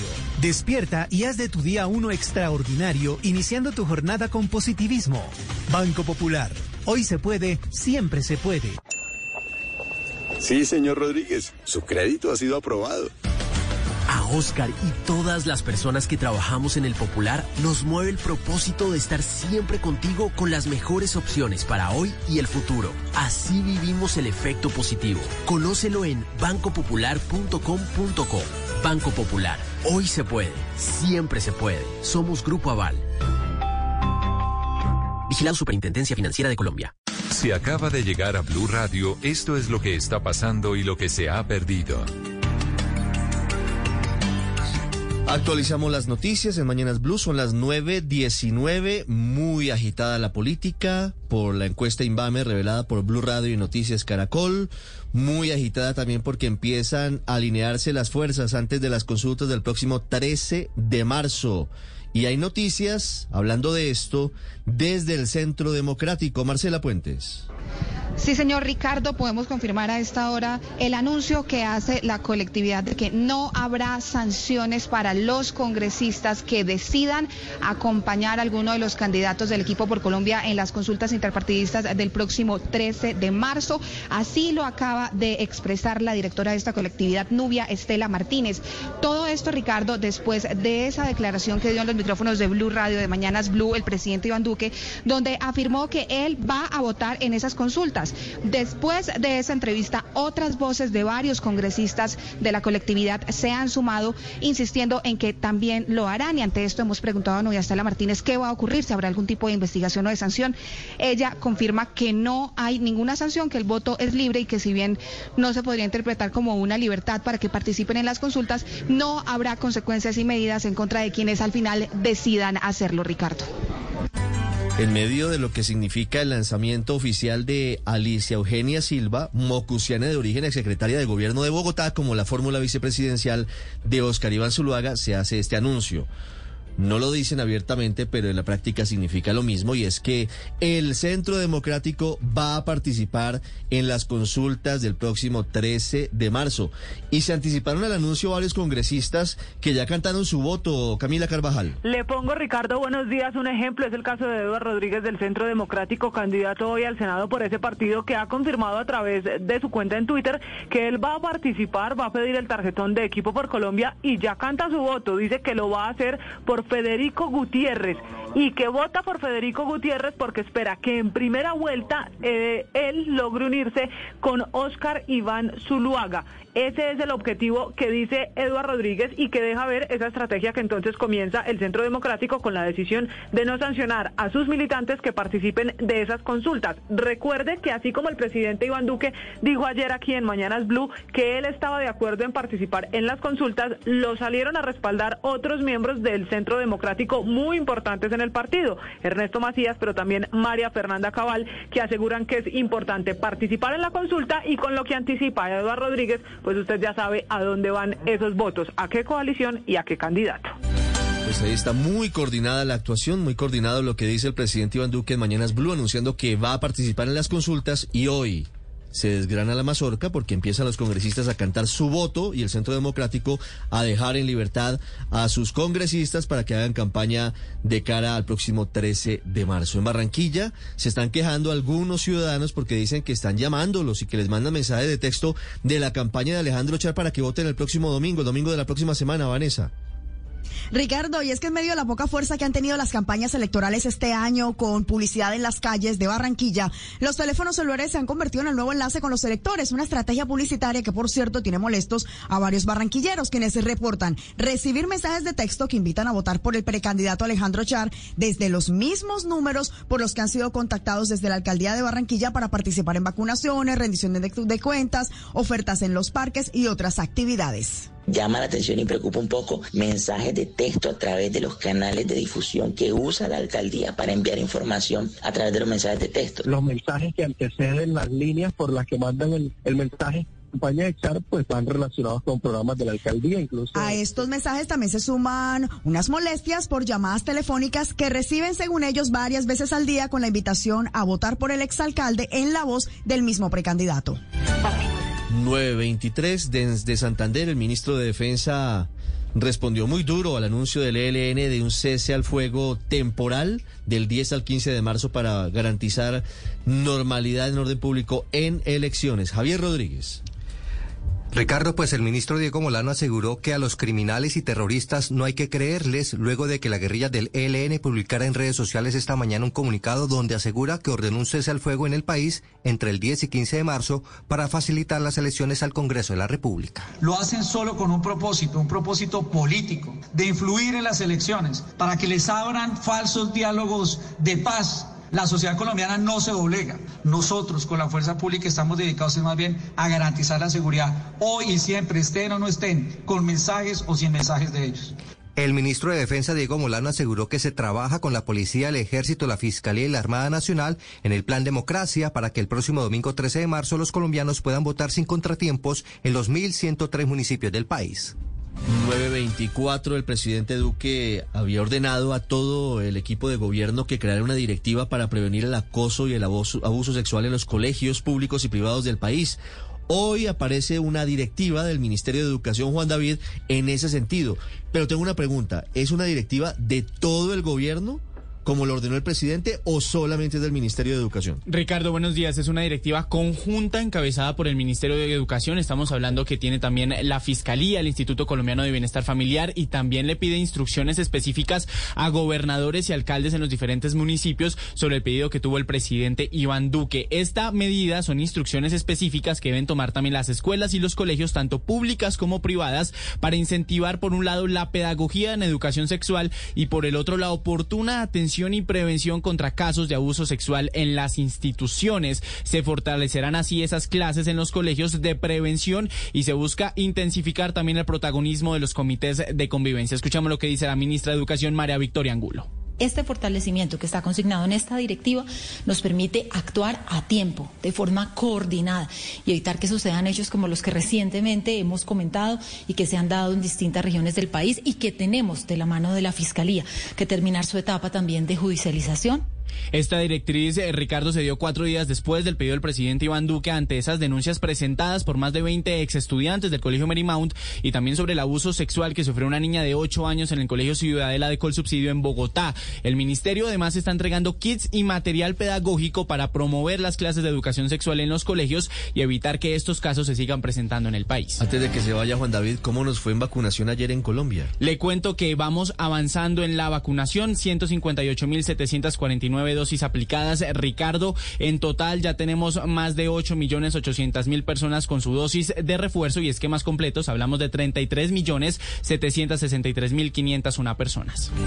926, Ricardo, su tema, el tema del cierre del desvío por la autopista norte para los colegios. Sí. Lo que usted dijo ayer, la queja que hay de muchos papás porque están aumentando el tráfico y, y el trayecto que hay hasta los colegios. La tortura, eh, la tortura para los chiquitos y bueno, y no tan chiquitos minutitos, que se ha aumentado en 30, 40 minutos Pues de, de fíjese ruta. que, que eso desembocó en una reunión. 21 colegios y los padres de esos niños de los colegios están reunidos porque hay que buscarle soluciones a la movilidad en la autopista norte. Claro, para todos. Le tengo, le tengo conclusiones del encuentro. Felipe García, ¿en qué quedaron? ¿Cuál es eh, el compromiso para mejorar la movilidad en la autopista norte? Pues Ricardo, le cuento que nosotros mismos vivimos, se puede decir, el calvario porque tienen que pasar a diario no solo los, estudiantes, sino todos los que entran y salen de Bogotá a diario, con decirle que nos demoramos casi dos horas esta mañana saliendo por la autopista norte y haciendo el retorno para llegar acá al gimnasio Los Portales, donde es la reunión. Es tanta la congestión y la preocupación de las instituciones que según por las nuevas medidas del distrito, que según denuncian acá los padres de familia, más de 15 mil estudiantes, 1.200 familias y 4.500 trabajadores de estos colegios saldrán seriamente afectados. Pero escuchemos a María Eugenia Mendoza, directora del gimnasio Los Portales. Ya las tenemos claras. ¿Cuánto tiempo anticipamos rutas que ya no podemos más de estudiantes de nosotros? Es que recogemos estudiantes a las 5 de la mañana para llegar a las 6 y 50 y la ruta llega a las 7 y media, para poner un ejemplo. Entonces, ¿qué necesidad tiene que sacrifiquemos 15 mil estudiantes para llegar por una semana, media hora más tarde a su colegio en una ruta? Aclara Ricardo, la Secretaría de Movilidad, que en ningún momento la medida de dejar en un solo sentido las calles 200, 209 y la 215 se pensó como una imposición y destacó que este apenas un pla- es un plan piloto en materia de movilidad. Una prueba que ahora ya no será por dos semanas, sino por, sino por una, para ver qué se puede hacer para mejorarles los horarios a estos estudiantes, Ricardo. Ah, pero entonces no era una imposición. Bueno, pero si no era obligatoria, pusieron conos. Entonces, ¿cómo hace uno ahí? Si usted le ponen conos, pues usted respeta los conos. ¿Es obligatorio? No, por supuesto, es es obligatorio. Usted no- mandatorio. claro, usted no va a pasar por encima de los No, conos, no, no, no. es opcional. No, por favor. Bueno, no es una mala interpretación. 9.28 minutos. Regresamos a Corabastos, en el sur de Bogotá. Hay alerta de advertencia del- de- desde el DANE porque el único de los pocos productos de la canasta familiar que no tenían aumento en sus precios está subiendo. El arroz, sube el precio del arroz en la canasta familiar en eh, Corabastos. Marcela Peña.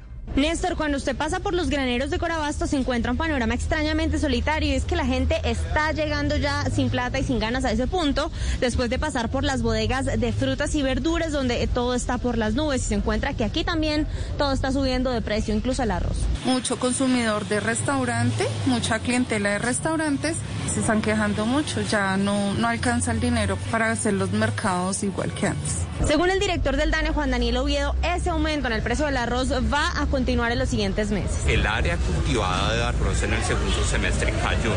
Por consiguiente, inmediatamente un producto tan básico como el arroz, al disminuir la oferta, el precio va a empezar a subir.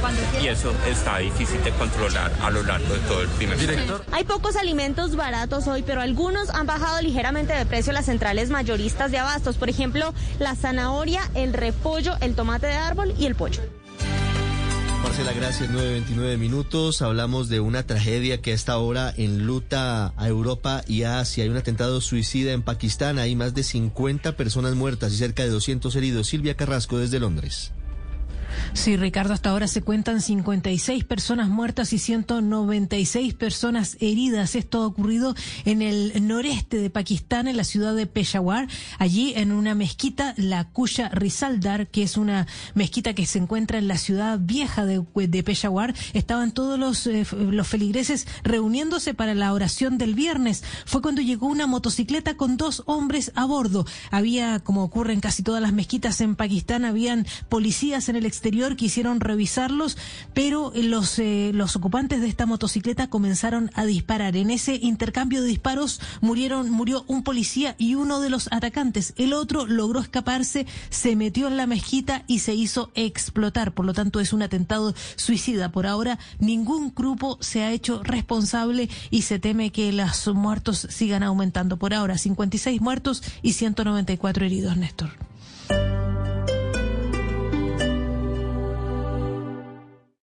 Esta es Blue Radio. Sintonice Blue Radio en 89.9 FM y grábelo desde ya en su memoria y en la memoria de su radio. Blue Radio, la alternativa. Nada es para siempre. El hielo se derrite, el sol se esconde, las semillas se las lleva el viento, los amores se acaban, las personas cambian. Blue Radio.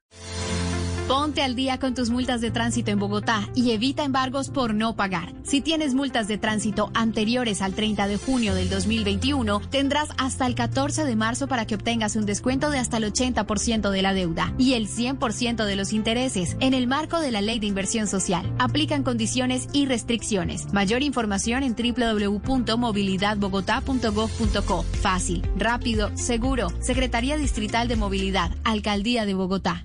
Vote bien con Blue. Blue Radio le explica todo lo que necesita saber sobre las elecciones de Congreso y Presidencia de este 2022.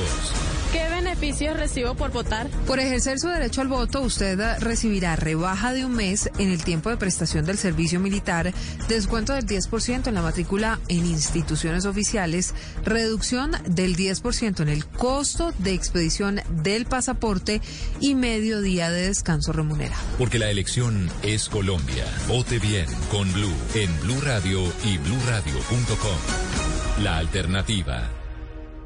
¿Qué camión se necesita a la hora de urbanear? Mi negocio es moverme en la ciudad, por eso necesito que mi carga y yo vayamos seguras. Para esos transportadores que buscan estabilidad y seguridad en sus recorridos, llega el nuevo Chevrolet NLR con sistema EBD que se adapta al frenado que tu carga necesita. Nuevo Chevrolet NLR, el camión que le sube el volumen al urbaneo. Disponible en nuestros concesionarios. Al iniciar la tarde. Bienvenidos a Meridiano Blue. A la hora indicada. Toda la gente está empezando a especular. Es bueno tomarse un respiro y prepararse para el resto del día. Cambia la historia del fútbol mundial recién. Con temas interesantes, con historias, con música, con todo para comenzar la tarde con un nuevo aire. Meridiano Blue. Ahora de lunes a viernes de 1 a 2 de la tarde. Blue Radio y bluradio.com. La alternativa. Con App Claro, paga tu factura desde donde estés. Fácil y seguro. Aquí todos son bienvenidos y encuentras todos los medios de pago. Tarjetas de crédito o débito, PSE. Y si no tienes tarjeta o cuenta, tranquilo, aquí también puedes pagar. Si aún no la tienes, descárgala y paga desde donde quieras y a tu manera. Conoce condiciones y restricciones en claro.com.co.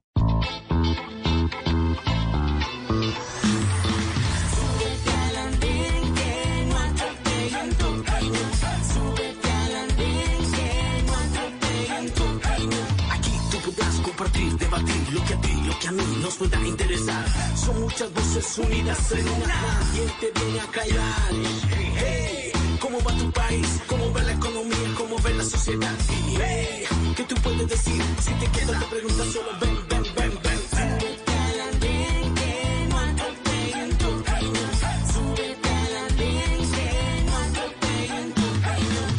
El Andén.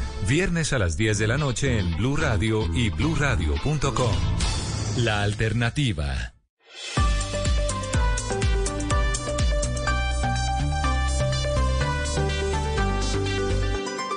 Estás escuchando Blue Radio y bluradio.com.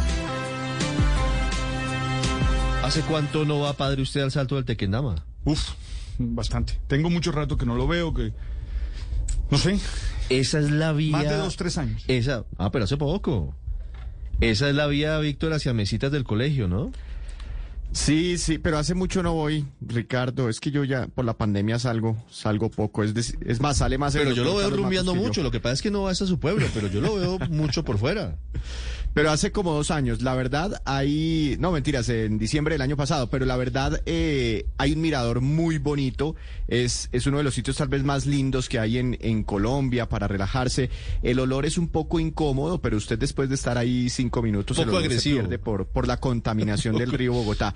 Pero es muy, muy hermoso ese sitio. Ah, pues- es, es más abajito de Suacha, ¿no? 15 El mirador del salto de Suacha. Tequendama, ¿no? Sí, señor, sí, señor. Y al lado, al, lado, al lado queda el Hotel Museo, yo no sé si funciona o no. Les pregunto Sí. por el salto del Tequendama, Víctor, porque como usted habrá sabido, la alcaldía de Soacha está proponiendo la construcción de un puente de cristal, de un puente de vidrio. Imagínese usted lo que sería, porque además estoy viendo aquí la foto de... Pero eso es en serio. Ricardo, porque a mí me parece como, pues, en el como si papel fuera un chévere. fake. Pues es en serio porque están en eso. Señor alcalde de Soacha, Juan Carlos Aldarriaga, alcalde, buenos días. Ricardo, muy buenos días para ti, para todos los de la mesa de trabajo de Blue, un cordial saludo y a todos los oyent- oyentes un abrazo muy especial. Quisiera que le respondiera primero a Víctor.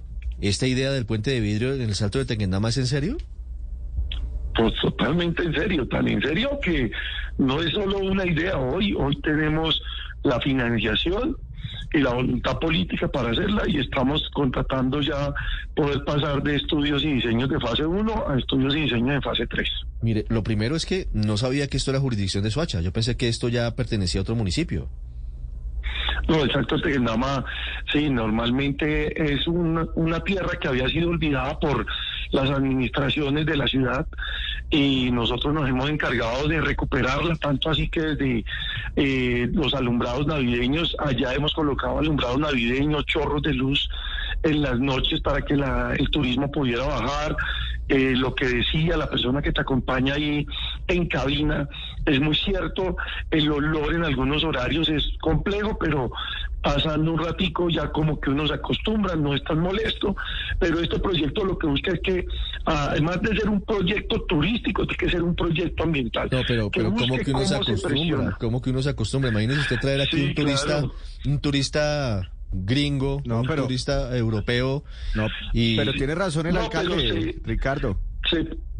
Dos, tres minutos y ya se va, el olor se va, se pierde. Usted no lo siente, sí, no, lo, no lo percibes. No, no, no sé si eso funciona lo mismo con una novia con mal olor en la sobaquera, pero en el tema del río Bogotá, en dos, tres minutos realmente uno no, no lo percibe realmente el olor. Hay, hay días en los que uno no percibe para nada absolutamente el olor, pero lo que te iba a decir es muy cierto, hay que trabajar por recuperar la majestuosidad del río Bogotá. Por eso tiene que ser no solo un proyecto turístico, sino un proyecto que presione la construcción de la petarca Noas y la descontaminación de uno de los principales afluentes ah, de nuestro país. Pero si esto depende de la descontaminación del río Bogotá, estamos hablando de que este puede ser un proyecto a 30, 40 o 50 años. No, este proyecto turísticamente eh, debe estar en su fase de construcción antes de que yo termine mi periodo como gobernante. Sí, su pero, fase de pero, construcción pero si usted me dice, corriendo para terminar. Si usted me dice, alcalde, Sí, que señor. depende de la descontaminación del río Bogotá, ¿cómo vamos a hacer? Entonces, No, ¿qué tal que nos quedemos no. con el puente hecho y con el olor desagradable, putrefacto del río Bogotá debajo? ¿Usted sí cree que eso va a ser un atractivo turístico? Ricardo, no funciona así, no funciona así tan. Primero porque el olor no es putrefacto. Hoy es un lugar turístico con unos miradores, hoy tenemos gastronomía en el sector y tenemos el, en diciembre tuvimos 15 mil visitas al mirador del Salto con el alumbrado navideño que tuvimos. Y este puente en vidrio hace parte de un gran eh, proyecto que se llama el Gran Parque del Salto del Tequendama, que son 300 hectáreas de tierra que van desde el Parque Canoas y que terminará en el puente del Salto del Tequendama, de ese puente en vidrio en el Salto del Tequendama. Entonces realmente la punta del iceberg es construir el puente, pero ahí va, tenemos el parque arqueológico más grande de América Latina con el cementerio Esperanza 1 y 2, tenemos arqueología, tenemos senderismo y lo que buscamos es integrar todo esto que ni siquiera la gente sabía que era Soacha decirle y ponerlo en el mapa de Colombia. El, mapa, el Salto del Tequendama queda en Soacha. Hoy está recuperada la Casa Museo del Salto del Tequendama, donde hay un restaurante también con un gran número de visitas de mucho turista extranjero. Eh, hoy están pagando en euros las arepas y las mazorcas en el Salto del Tequendama, porque de por sí ya es una sola, es una gran maravilla el Salto del Tequendama. Así tengamos un río contaminado. Alcalde, ¿y cuánto vale eh, construir ese puente o ese proyecto inclusive de esas 300 hectáreas al que usted se refiere y cuál es esa modalidad de contratación? Bueno, el puente solo, lo que tenemos en estudios en fase 1, estaríamos hablando de 22 millones de dólares. 22 millones de dólares que hoy eh, tendríamos Esos son, esos son 90 mil millones de pesos mal contados. Sí, señor. ¿Y de dónde salen esos 90 mil millones de pesos? Eh, tenemos resguardado vía endeudamiento, una capacidad de endeudamiento al municipio solo para ese proyecto, porque como hoy está planteado sería un proyecto 100% público, que, eh, que los números nos darían que en dos años tendríamos la tasa de recuperación del total de la inversión, del 100% de la inversión. Y el resto de la vida le quedaría para utilidad y rentabilidad de la ciudad, solo teniendo en cuenta el pago del 90 paso mil- al puente en vidrio. 90 mil millones de pesos de endeudamiento de Soacha. Alcalde, le hago esta pregunta con mucho respeto antes de que, de que Víctor y María Camila le hagan otras preguntas sobre el proyecto. ¿Soacha no tiene unos problemas un poquito más graves que solucionar con esos 90 mil millones de pesos que construir un puente de vidrio sobre el salto de Tequendama? Yo te la contestaría de una forma. ¿Qué sería París sin la Torre Eiffel? ¿Y qué sería Cartagena sin las murallas? Aquí hay que invertir para crecer. Sí. Y sí tenemos muchos problemas y los estamos resolviendo. Pero también tenemos que invertir en que crezca la economía, la generación de empleo, el recurso. Y una de las grandes riquezas que hoy tiene, que hoy tiene Dubái fue porque hace 10 años se pusieron a pensar en cómo acabar la pobreza y la acabaron incentivando el turismo. Necesitamos que llegue la gente que tiene plata a la ciudad, pero a comprar, a dejarla. Y por eso estamos dando un giro muy importante a la ciudad en tema de turismo. Ay, alcalde, dice usted que qué sería París y la Torre Eiffel. Bueno, la, se cobra 26 euros por cada persona que quiera subir a la torre. En este caso, ¿ustedes qué estiman? Que por pasar por el puente de vidrio sería un tiquete de cuánto? Podríamos estar en una tarifa similar, entre 20 y 40 dólares. O, o sea, unos 100 mil pesos más o menos. Sí, 100 mil pesos. El puente pero, estaría pero hecho alcalde, realmente para turismo para turismo internacional. Realmente estas infraestructuras será para turismo nacional, pero pues que tengan capacidad de pago. Claro, pero ¿y entonces la gente de Soacha que quiere ir a ver su puente no puede verlo? No podrán pasar por él, porque primero ¿Y a tendrán usted que le parece lógico, alcalde, que usted siendo alcalde de un municipio de Soacha, no le dé la posibilidad a la gente de su municipio visitar la obra que usted está promoviendo? ¿No es discriminatorio? Pues, ¿qué hay? No, Ricardo, no es discriminatorio. La gente de París para poder subir a la torre pues tiene que pagar para subirla. Y, hay- y además hay una cosa, Ricardo, de aquí a allá, cuando esté en funcionamiento, yo ya no seré el alcalde, será otro el que tomará las decisiones de si deja entrar gratis o no, si le da paso a los colegios un día a la semana para que vayan y lo disfruten los colegios oficiales del, del sector. O sea, habrá mucha política pública en torno a, pero hoy lo que tengo que tener claro es que con lo que produzca ese puente en vidrio es que vamos a empezar a resolver muchos de los problemas que ya hoy empezamos a resolver. Tenemos que recordarle hoy a la comunidad es que estamos haciendo obras por medio billón de pesos en la ciudad, 130 mil en asfalto, 100 mil millones en parques, eh, que realmente están cambiando la ciudad y las características de la ciudad. Eh, estamos colocando hoy, Ricardo, la primer ciudad del país con cero predial a las zonas rurales que tengan tierra productiva. Los campesinos de Soacha no van a pagar predial en nuestra ciudad porque es una de las Sí, formas alcalde, de pero- empezar a compensar la crisis. Pero te lo, te lo pongo el contexto porque si tú lo pones como es que solo está pensando en hacer un puente, este man está loco, yo también te diría estaría loco. Y no te estoy diciendo. Pero- pero volvamos, alcalde, al- haciendo al- obras al por medio- puente. por medio billón, pero estamos haciendo puente. Alcalde, ¿dónde va a parquear la gente? Porque ahorita que no hay puente, usted se ha dado cuenta que ahí se genera una zona de congestión y yo no veo dónde puedan ustedes eh, desarrollar o construir parqueaderos y, y ahorita sin puente, pues ahí, ahí hay trancones porque la gente para al lado de la carretera, comer gallina, etcétera, tomarse una gaseosa, tomarse Sí, fotografías sí, y se genera un, un gran trancón. ¿Cuál será la infraestructura alrededor? Bueno, lo primero es que, como te lo contaba, eso es un gran parque que entrará por canoas, donde tendremos los parqueaderos en canoas y un senderismo de tres kilómetros para llegar al puente por la parte de atrás del puente, por toda una zona que es de reserva ambiental, pero que la mejor forma de custodiar y de cuidar es que nosotros podamos darle vida a ese cementerio que se está hundiendo. Entonces, toda la zona de parqueo y de ingreso vehicular será por la parte de abajo de canoas, por la avenida Mondoñedo.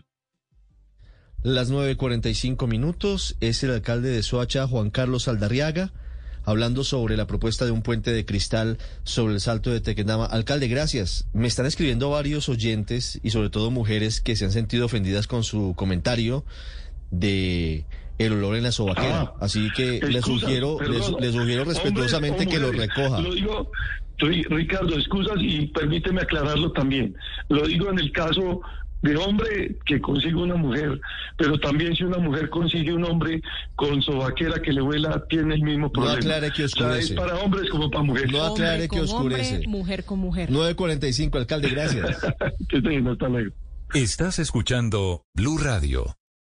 Al iniciar la tarde, Bienvenidos a Meridiano Blue. a la hora indicada. Toda la gente está empezando a especular. Es bueno tomarse un respiro y prepararse para el resto del día. Con todo para comenzar la tarde con un nuevo aire. Meridiano Blue. Ahora de lunes a viernes de 1 a 2 de la tarde. Blue Radio y bluradio.com. La nueva alternativa. Ve nuestro Beauty Sale Medipiel. Del 4 al 6 de marzo, disfruta de un 25% de descuento por compras superiores a 180 mil pesos o del 20% de descuento por compras inferiores a 180 mil pesos. Comprando en nuestras tiendas, página web y call center. Medipiel. Todo lo que tu piel necesita. Aplican condiciones y restricciones. Lleva Claro Triple Play y paga en mayo. Además, recibe hasta 200 megas en tu nuevo internet hogar y paga solo 100. Comprando todo Claro. Llama numeral 400. Conoce condiciones y restricciones en claro.com.co. Esta es Blue Radio, la alternativa. 9.47 minutos. No le salió bien la comparación al alcalde de Soacha, Aurelio, por supuesto, con lo que pasa en el Salto de Tequendama y el río Bogotá. Pero más allá de, de ese punto que puede ser de forma, el asunto de fondo es que sí quedan preguntas sobre cómo usted va a invertir un endeudamiento de 90 mil millones de pesos en Soacha, en un puente de cristal, con tantos problemas que tiene Soacha. Y agréguele una cosa, y para pasar por el puente, 160 mil pesos. 40 dólares, ¿no? Por eso, 160 mil, bueno, 150. 150 no, eso es una verdadera locura. Pero prepárese, Ricardo, porque es que entramos al año y medio último de alcaldes y comienzan estas cosas. Usted se acuerda que el muy, por ejemplo, célebre, que sí es hasta bonito el parque que tiene, montaron los Aguilar en Santander. Y ahí, ahí hubo un faltante de El 36 Panachi, el Parque Nacional del Chicamocha, El Panachi. el del Santísimo. Correcto. Mm. 36 mil millones de pesos el faltante, todavía están buscándolos. Esto viene así. Estas son las obras que dicen, no, es que el turismo, es que con esto vamos a cambiar la economía de la ciudad y vamos a volver a Suacha el CEN. Es que comparó el... eh, ¿Usted se oyó bien, Ricardo? Comparó el puente de vidrio con la Torre Eiffel. no se le ocurrió sino esa, pues así fácil. ¿Se tiene fe el alcalde? No, no. de- Tiene fe el alcalde. No, pero harto. Pero harto no, de verdad, esto es un verdadero despropósito. Yo sí creo que, que, que a la Contraloría debería caer encima con una supervisión preferente, una intervención preferente como existe y mirar qué es esa locura, ese plan de negocios que tiene, que realmente eso no admite ni siquiera, Ricardo, un quiz de primer semestre de administración de empresas, de estudio de factibilidad, que el 90 mil millones de pesos de endeudamiento de Suacha para hacer un puente de vidrio que vale 160 mil pesos pasar. Y eso no, es con turistas internacionales. Hombre, de verdad, pues cuesta trabajo creer que el alcalde está en sus cabales. 9.49 minutos, además me dicen Mm. los oyentes, bueno, y entonces, ¿cuántas horas tiene que demorarse el turista para pasar por el trancón de la autopista sur para llegar al Salto del Tequendama? Mm. Imagínese usted, Paola, sin infraestructura para llegar a un sitio que, que estoy de acuerdo, tiene una vista muy bonita, es, es un sitio bonito, pero que tiene muchos Por problemas. supuesto. Pero claro, no solamente el mal olor, sino que el- también la infraestructura, como usted dice, Ricardo. Pero yo no sé si una, la Contraloría, Aurelio, debería estar encima o de pronto, bueno, no sé, algún departamento de psiquiatría. Es que realmente 160 mil pesos para un puente de vidrio, para que no pueda ir el turismo nacional, que es el principal turismo que llega al puente de Tequendama. Ojo, esto no es, no, el turismo extranjero precisamente, que es el que arriba a Cartagena y a los grandes puertos del país eh, no sé, Santa Marta, en fin, eh, si lo que estamos hablando, pues de un- una ubicación muy difícil de llegar, muy complicada, y Suacha no está precisamente en el radar internacional, entre otras cosas de las grandes revistas de turismo. 22 millones de dólares, Ricardo, 22 millones de dólares cuando hay tantos problemas tan urgentes, para no mencionar el hambre, la carestía que acosa hoy a millones de familias. Esto de verdad se queda chiquita, la piscina de olas, esa, el famoso elefante blanco que se estaba, eh, que se hizo finalmente creo que fue en Casanare. Digamos, pinta para elefante blanco que se las pela. Y la verdad es que yo no Ricardo, le y veo los cálculos que hace- a esto. 9.51. Y los cálculos que hace- Su opinión del los puente, cálculos del que hace el puente alcalde. de cristal sobre el Salto de Tequendama. No, pues una locura, pero los cálculos que hace el alcalde en la intervención que hizo ahora en la entrevista de que en dos o tres años van a recuperar la inversión, claro, basado esos cálculos basados en el supuesto de que los turistas londinenses y parisinos van a cambiar sus destinos turísticos para venir a conocer el, el puente de cristal sobre el sobre el salto del Tequendama, pues eh, el Excel y el PowerPoint le, dan- le pueden dar para le pueden dar para todo, pero el detrimento patrimonial puede ser brutal si esa inversión no se recupera y el alcalde se puede meter unos líos grandes de en una investigación grande de Contraloría. Entonces, puede que el, el PowerPoint le esté dando ahorita que, que va a vender un montón de entradas al, al puente de cristal, pero yo de él tendría cuidado con esos cálculos. Y se ve no hasta bonito, realistas. se ve hasta bonito el render y con eh, parapentistas y con globos. pero por ahora solo ilusiones. 9.51, ya regresamos con las noticias del mundo en Mañanas Blue. En medio del odio, descubrí que había dentro de mí un amor invencible. En medio de las lágrimas, descubrí que había dentro de mí una sonrisa invencible. En medio del caos, descubrí que había dentro de mí una calma invencible. Y eso me hace feliz. Porque esto dice que no importa lo duro que el mundo empuja contra mí, en mi interior hay algo más fuerte, algo mejor, empujando de vuelta. Albert Camus. Blue Radio. En Caracol Sport, el ciclismo se vive con altura. Llega la París-Niza con un cartel de lujo. Nairo Quintana, Primo Roglic, Baufanert y los hermanos Yates. Etapa 1. Este domingo desde las 9 y 10 de la mañana. Presenta Caracol Sport. Mijita, viene internet que ya se vence el plazo de la matrícula. Salgo ya a pedir un crédito. ¿Un máster para navegar por el celular y va a salir al banco? Sí, aquí. Soy su celular. Si es pensionado, descargue el app de Vivienda Móvil y pida su crédito móvil en cinco minutos al plazo que necesite y con desembolso a su cuenta pensión.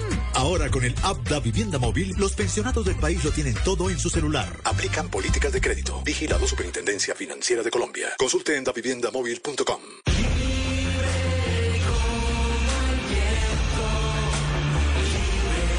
nuestros campos libres de violencia y libres de pobreza. Este 13 de marzo, vota Centro Democrático, vota por la libertad. Publicidad política pagada. Esta es Blue Radio, la alternativa. 9.53 minutos, ganaron los colegios, ganaron los niños del norte de Bogotá que tienen colegios en esa zona de la capital del país, con trancones muy largos, con muchos problemas para llegar hasta dos horas desde sus casas a estos sitios. ¿Cuáles son las medidas que se anuncian por parte de la Secretaría de Movilidad, Felipe?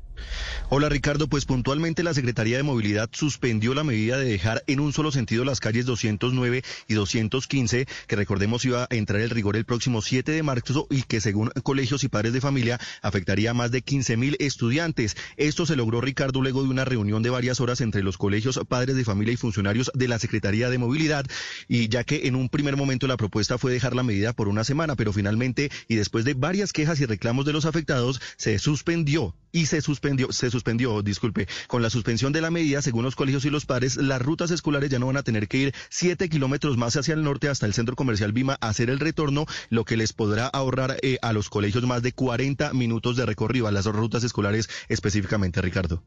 Pues una buena noticia para los padres y para los niños que estudian en esos colegios en el norte de Bogotá. Felipe, 9.54 minutos. Esto es muy cerca del Club Cafam por la autopista norte saliendo hacia otras zonas de la sabana de Bogotá. Vamos a Venezuela, 9.54 minutos. Nicolás Maduro mantiene la ruta semanal de Conviasa Caracas, Moscú, a pesar de las sanciones y a pesar de la muy alta tensión que se vive en Europa del Este, Santiago. Sí, Ricardo, en medio del impacto mundial por la invasión a Ucrania, Venezuela confirma que continuará los vuelos regulares con Rusia, una conexión que hace los días viernes, es decir, hoy puede venir a Caracas y seguir para Rusia a las 9 de la noche y regresando desde Moscú el día lunes, aterrizando acá en Venezuela a las 6 de la mañana, un vuelo directo de 13 horas aproximadamente, cuyo boleto más económico es casi 2 mil dólares. Fue el ministro de Turismo, Ali Padrón, el ministro de Turismo de Venezuela, quien garantizó la continuidad de estos vuelos Caracas, Moscú, Caracas, tras una llamada telefónica con Sarina Dogosuba, que es la jefa de la Agencia Federal de Turismo de Rusia. En la conversación, según la versión de Venezuela, además se adelantó la posibilidad de incrementar esa conectividad, es decir, que suba a dos o tres vuelos semanales. Pero este, Ricardo, no es el único vuelo entre ambos países, pues semanalmente hay dos conexiones Moscú por la mar Moscú, por la mar, que es el aeropuerto de la isla de Margarita, donde semanalmente llegan 800 turistas rusos a, pesar, a pasar al menos 10 días de vacaciones, una ruta que así, una aerolínea rusa que se llama Pegasfly, pero por las sanciones asumiría ahora Conviasa. Turismo, además que mantiene activa la isla de Margarita, muy golpeada por la crisis económica, pues estos turistas rusos representan aproximadamente entre 2 y 3 millones de dólares al mes, pues el costo por pareja en hospedaje 5 estrellas en Margarita está por los 2 mil dólares esos 10 días de vacaciones para estos turistas rusos que pueden venir a la isla de Margarita. Ricardo. ¿2 mil dólares por 10 días de hospedaje en Hotel 5 estrellas, Santiago? Eh, sí, ese es el costo aproximadamente por pareja, con todo incluido. No es caro, ¿o sí? por 10 días. No, no es tan caro. Son Por 10 ocho- días no, Son, son ocho- 200. son, son, 100 haga, la, por haga la cuenta, son 8 millones de pesos, con todo incluido, por pareja Hotel 5 Estrellas. No, no, no. Es, No es costoso, no es caro, en medio de todo. Claro que no. 9.56 minutos en Estados Unidos. Atención, acaban de aprobar el Estatuto de Protección Temporal para los ciudadanos ucranianos. Ricardo Espinosa. Así es, Ricardo, con los buenos días a más de 30.000 ucranianos que llegaron antes del primero de marzo van a verse beneficiados con este TPS, el estatus de protección temporal. El anuncio lo hace el secretario de Seguridad Nacional, Alejandro Mayorkas. I am proud to announce that we will be providing temporary protected TPS, Yo digo que se ha aprobado el TPS para la población eh, de Ucrania. El anuncio viene con una medida cuando hoy se conoce, según cifras de ACNUR, de 1.200.000 personas que estarían ya como refugiados saliendo a diferentes partes de Europa. Pero sencillamente los que están aquí en los Estados Unidos van a tener 18 meses, al igual que otras nacionalidades, para poder trabajar y tener un documento y residir legalmente en los Estados Unidos. Eh, Ricardo, noticia de última hora, el Consejo de Seguridad de la ONU va a reunirse de emergencia a las 11.30 de esta mañana. Recordemos que la petición la hizo el primer ministro británico para ventilar la acción que ayer sucedió, el ataque ruso a la central nuclear más grande de Ucrania y van a ser tópicos un poco más fuertes, dicen los asistentes para esta oportunidad, que no hay que dejarla pasar en blanco. Y referente a la zona de exclusión se ha pronunciado la Casa Blanca a través de la secretaria de prensa James Saki. Uh, again, the reason why uh, that has not been a step the president has been willing to take or we have been interested in Dice que taking. la razón por la cual este no ha sido un paso que se le ha dado, el presidente dice que ha estado dispuesto a tomar algunas acciones, pero no está interesado en tomar en esta exclusión aérea porque requiere implementación y requeriría esencialmente que, por ejemplo, el ejército de los Estados Unidos derribe aviones rusos y eso sí causaría o provocaría una posible guerra directa con Rusia, el paso exacto que quiere evitar la Casa Blanca, Ricardo. Ahí está la explicación de la negativa a establecer esa zona de exclusión temporal. Ricardo, me preguntan oyentes si el Estatuto de Protección Temporal para los ucranianos incluye quienes han salido por cuenta de la guerra, por cuenta de la invasión, o solamente antes de la invasión. Ricardo. Los que salieron... esta- eh, sí, estoy aquí. Lo escucho. Eh, incluiría el que llegó antes del primero de marzo, no importa si fue por motivo de la guerra o lo que sea, son 30 mil, porque la mayoría que salió por el problema están cerca, están en Hungría, están en Polonia, están en otras partes de Europa, pero los que, si por alguna razón viajaron, los va a cobijar, Ricardo. Primero de marzo es la fecha tope, hasta ese día. Ah, pero cobijaría a quienes hayan salido después de la invasión. Correcto, que estén ahí. No, que residen aquí, que estén sin que documentos, estén, Ricardo. que estén sin documentos en Estados Unidos, pero llama la atención ese punto. Quienes hoy necesitan más apoyo, además de quienes viven en territorio estadounidense, son los que han salido de la guerra. Y entiendo que muchos estarán en las fronteras, en Polonia, en Hungría. Exacto. Pero, ¿y si llegan a Estados Unidos? Es una forma de ayudar más a la comunidad que ayudar a los directamente que se están viendo afectados, que tuvieron tiempo solamente de tomar un maletín, echar un par de camisas y salir. Son 30 mil, se habla ya de la población que está aquí eh, en los Estados Unidos. Habrá que mirar, es un buen punto para revisar. 9.59 minutos. En Europa, el Teatro Real de Madrid acaba de cancelar las actuaciones en el Ballet Bolshoi en Moscú previstas para el mes de mayo. Enrique, también la cultura cierra filas para rechazar la invasión rusa a Ucrania. Estaban previstas para el mes de mayo esas actuaciones y el Teatro Real de Madrid ha dicho que va a cancelar esas actuaciones que espera encontrar en el futuro con esta prestigi- prestigiosa compañía cuyo director se ha pronunciado públicamente a favor de Ucrania y en contra de la guerra. Se llama Vladimir Urin, pero el Teatro Real dice que en estas circunstancias no se puede mantener una actuación como este tipo. Pero no es el único aspecto en el que se van cerrando oportunidades de negocio o de ocio para eh, Rusia. Esta mañana tres eh, importantes empresas internacionales han señalado que van a dejar de operar en ese territorio. La primera es el fabricante de sistemas operativos Microsoft, que ha dicho que va a suspender las ventas de nuevos productos en Rusia. Hermes, la empresa dedicada al mundo de la moda, una de las firmas más importantes del sector del lujo, también ha añadido que hoy mismo, a partir de hoy mismo, va a dejar de operar en todo el territorio ruso, así como la guía Michelin, la principal guía de restaurantes de todo el mundo, ha señalado que también va a dejar fuera de sus contenidos todos los establecimientos de hostelería ubicados en Rusia y Bielorrusia, Ricardo.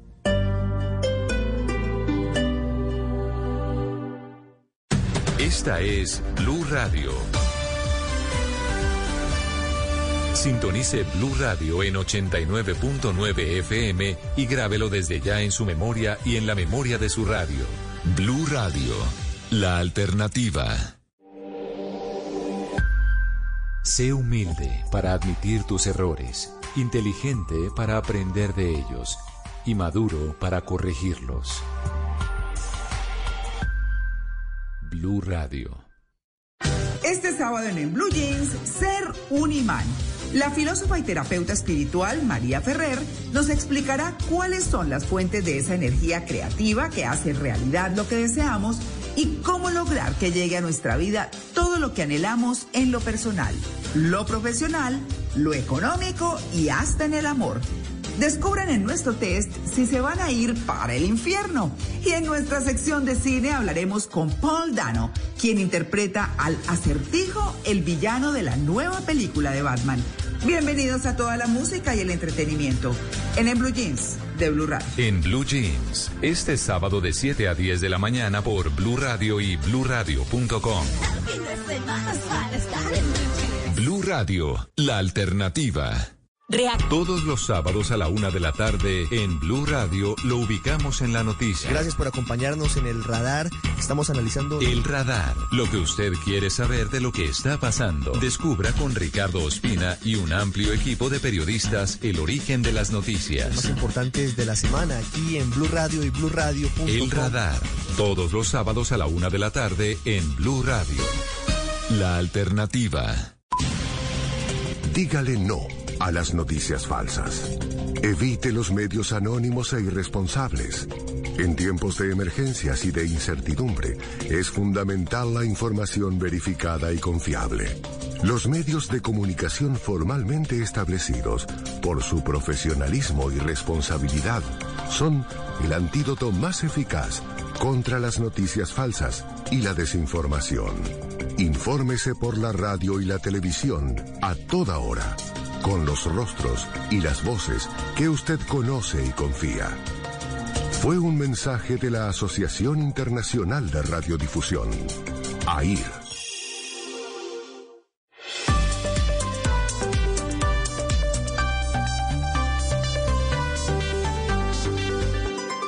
Estás escuchando Blue Radio y bluradio.com. 10 de la mañana, 4 minutos. Uno de los temas de campaña en Colombia hoy debería ser la posibilidad de acceso mucho más fácil al crédito legal, al crédito con condiciones favorables por parte de la gente. Al microcrédito sobre todo. Al microcrédito, al crédito blando para los, claro. eh, eh, por ejemplo, los campesinos, para quienes están en el agro. En Barranquilla, Y en eso no Santa pasa. Marta, en Barranquilla, en Santa Marta, que son los lugares que más, más conozco, seguro está en muchas ciudades, está el famoso gota a gota. Mire, usted le prestan 50 mil pesos, ¿oyó? Y usted tiene que pagar diario 5 mil. El 10% de interés diario. Diario. Eso es absolutamente usurero. Aunque usted no lo pague, prepárese a que vaya una moto a su casa, le haga unos tiros, bueno, todo lo que puede pasar de Es ahí. una tragedia. Eh, Es una tragedia. ¿Por qué la gente termina en manos de los cobradiario, como les dicen en algunas partes del país, o de los gota a gota? Pues porque lamentablemente las condiciones que se ponen por parte de las entidades bancarias para acceder a los créditos, Paola, son muy difíciles de cumplir. Y entonces la gente necesita Pues- financiar sus, sus emprendimientos y no encuentra plata. Usted va al banco Mm. y le ponen mil trabas, mil trabas. Porque tiene que prácticamente tener la plata en el bolsillo para que le presten. Tiene que ser rico para que le puedan prestar. Ah, Pues, perdóneme que lo digan esos sí, términos no, exagerados, son exagerados, lo sé. Pero hay trabas, sí, efectivamente, como lo del codeudor. Es que eso es un chicharrón bravo, ¿no? Usted vaya y consiga el codeudor para cualquier cosa. No, para, para comprarse un carrito, para una, Sí. no, una casa, pues. En fin, se, se embolata. Pero, pero eso es uno de los grandes negocios de exportación, entre otras cosas. Recuerde usted de la oficina de Envigado. El gota a gota o los pagadiarios, hay oficinas por toda América Latina. Tristemente. En todos los periódicos lo registran en el Mercurio de Chile, en el Clarín de Buenos Aires, en el Globo de Sao Paulo. En todos dicen bien, este es el gran negocio de exportación de Colombia y por supuesto, pues estamos hablando de una actividad totalmente criminal, padre. Pero sabe que, es la otra la otra cosa, eh, Paola, el tema de el tema investigativo. Realmente la fiscalía no logra llegar. Recuerde usted, Ricardo, la primera decisión que se produjo fue en diciembre del año pasado, finales de diciembre, con una eh, extinción de dominio realmente ridícula en comparación con los flujos de dinero que, que, que se mueven a través de este negocio. Fueron aproximadamente 7 mil millones de pesos a una red de 10 personas que llevaban años lucrándose y haciéndose ricos a costilla de la tragedia. Es una mafia. Es, una mafia absoluta. Es una mafia. Y en los corabastos, centrales de abastos del país, en los sitios donde hay mucho, mucha circulación de, efectivo, Paola, son eh, justamente los sitios en los que más hay gota a gota. Les estoy hablando de esto, Paola, porque nos ha conmovido una historia esta semana, la historia de Jennifer Arrieta, una niña de 16 años de edad que tomó la decisión de lanzarse desde el cuarto piso de un centro comercial en Barranquilla, agobiada por la presión que recibía su madre por cuenta de estos gota a gota o cobra diario en su negocio. Doña Esperanza Maestre es una de las tías de, de, la joven, de Jennifer Arrieta. Doña Esperanza, gracias por estar con nosotros. Lamentamos mucho la situación que vivió su sobrina. Buenos días. Cuéntenos, doña Esperanza, ¿Cómo han sido víctimas ustedes en su familia de los cobradiario? ¿Cuánta plata debe o debía la mamá de, Jennifer y, y, cómo era pues el doloroso método de cobro? Bueno, la verdad no, no le sé decir la cantidad, pues solamente eso lo sabe ella y ellos. Y pues la forma de cobro, pues al principio normal, ya después eh, un poco fuerte, pero me imagino que bueno, ese es el modo de trabajo de ellos. Sí. ¿Cuáles eran los intereses diarios? ¿Usted sabe cuánto tiene que pagar su hermana por ese por ese préstamo? No, no, como le digo, eso lo maneja ella. Mm. Y la verdad, ella con ese dolor que tiene... No, pues imagínese. No, todavía no nos ha dado detalles de eso. Mm. ¿Su hermana en algún momento se quejó? Le, dijo, estoy preocupada porque no puedo cumplir con el pago que me exigen los cobradiarios? No. No, la familia se entera después, o sea, cuando ya se cuando ya se veían las presiones y eso, pero no sabíamos de la de la del problema que ella tenía tan mm. tan grande. ¿Cómo, ¿Cómo eran esas presiones? Usted dice, nos enteramos cuando empezaron las presiones. Y eso también pudo haber desencadenado el desenlace de Jennifer. ¿Cómo eran las presiones? Pues, o sea, la verdad, como yo no vivo con ella, no te no le puedo describir las cosas tal cual como fueron. Eh, pues los vecinos y las personas que vivían con ella, pues que vivían allá alrededor de ella, pues decían que, que que pues que habían gritos y y que ellos decían que le pagaran su plata porque yo me imagino que fue que ella dejó de dar su, su, su cuota y por eso le cobraron de esa manera. ¿Cómo, cómo era Jennifer? Pues ella era una niña muy, muy, muy de casa, bastante, bastante, había que prácticamente obligar para que, para que saliera y eso. Era una niña, pues en la casa era bastante reservadita, callada. En el colegio, sí, dígame. Sí, señora Esperanza, ¿qué decía su sobrina frente a los cobradiarios y a esa situación que vivía su mamá? Nada, ella no decía nada. Sí, yo pienso que por no decir, pues por eso por eso fue el, desenlace este. No decía nada. Sí, no quiero molestarla más, doña Esperanza, solamente le quiero preguntar si luego de esta tragedia han tenido algún apoyo de, de alguna entidad, de alguna autoridad, han sentido que alguien se les ha acercado a decirles aquí estamos. Nadie. Nadie y pues la familia es la que estamos acobiando todo. La familia, como siempre, lo que queda es la familia. Doña Esperanza Maestre, lamentamos mucho lo que está pasando con, con ustedes, con su familia, lo que ocurrió con Jennifer y esperamos que pueda servir como otro campanazo que las autoridades a veces no escuchan frente a lo que significa el gravísimo riesgo de caer en las garras de los gota a gota de los cobradiarios. Ha sido usted muy Así amable. es. Bueno, pues muchísimas gracias. Estás escuchando Blue Radio. La vida es muy simple, pero nos empeñamos en hacerla difícil. Confucio. Blue Radio. Emprendedor, esto te interesa. Sí, tú que decidiste emprender a pesar de que te llamaron loco. Ahora decides seguir creciendo con la mejor herramienta de pagos para tu negocio. Tribal, tarjetas, transferencias, transparencia. Solicítala en tribalcredit.com y obtén 5% de cashback en pagos con tarjeta. Consulta términos y condiciones.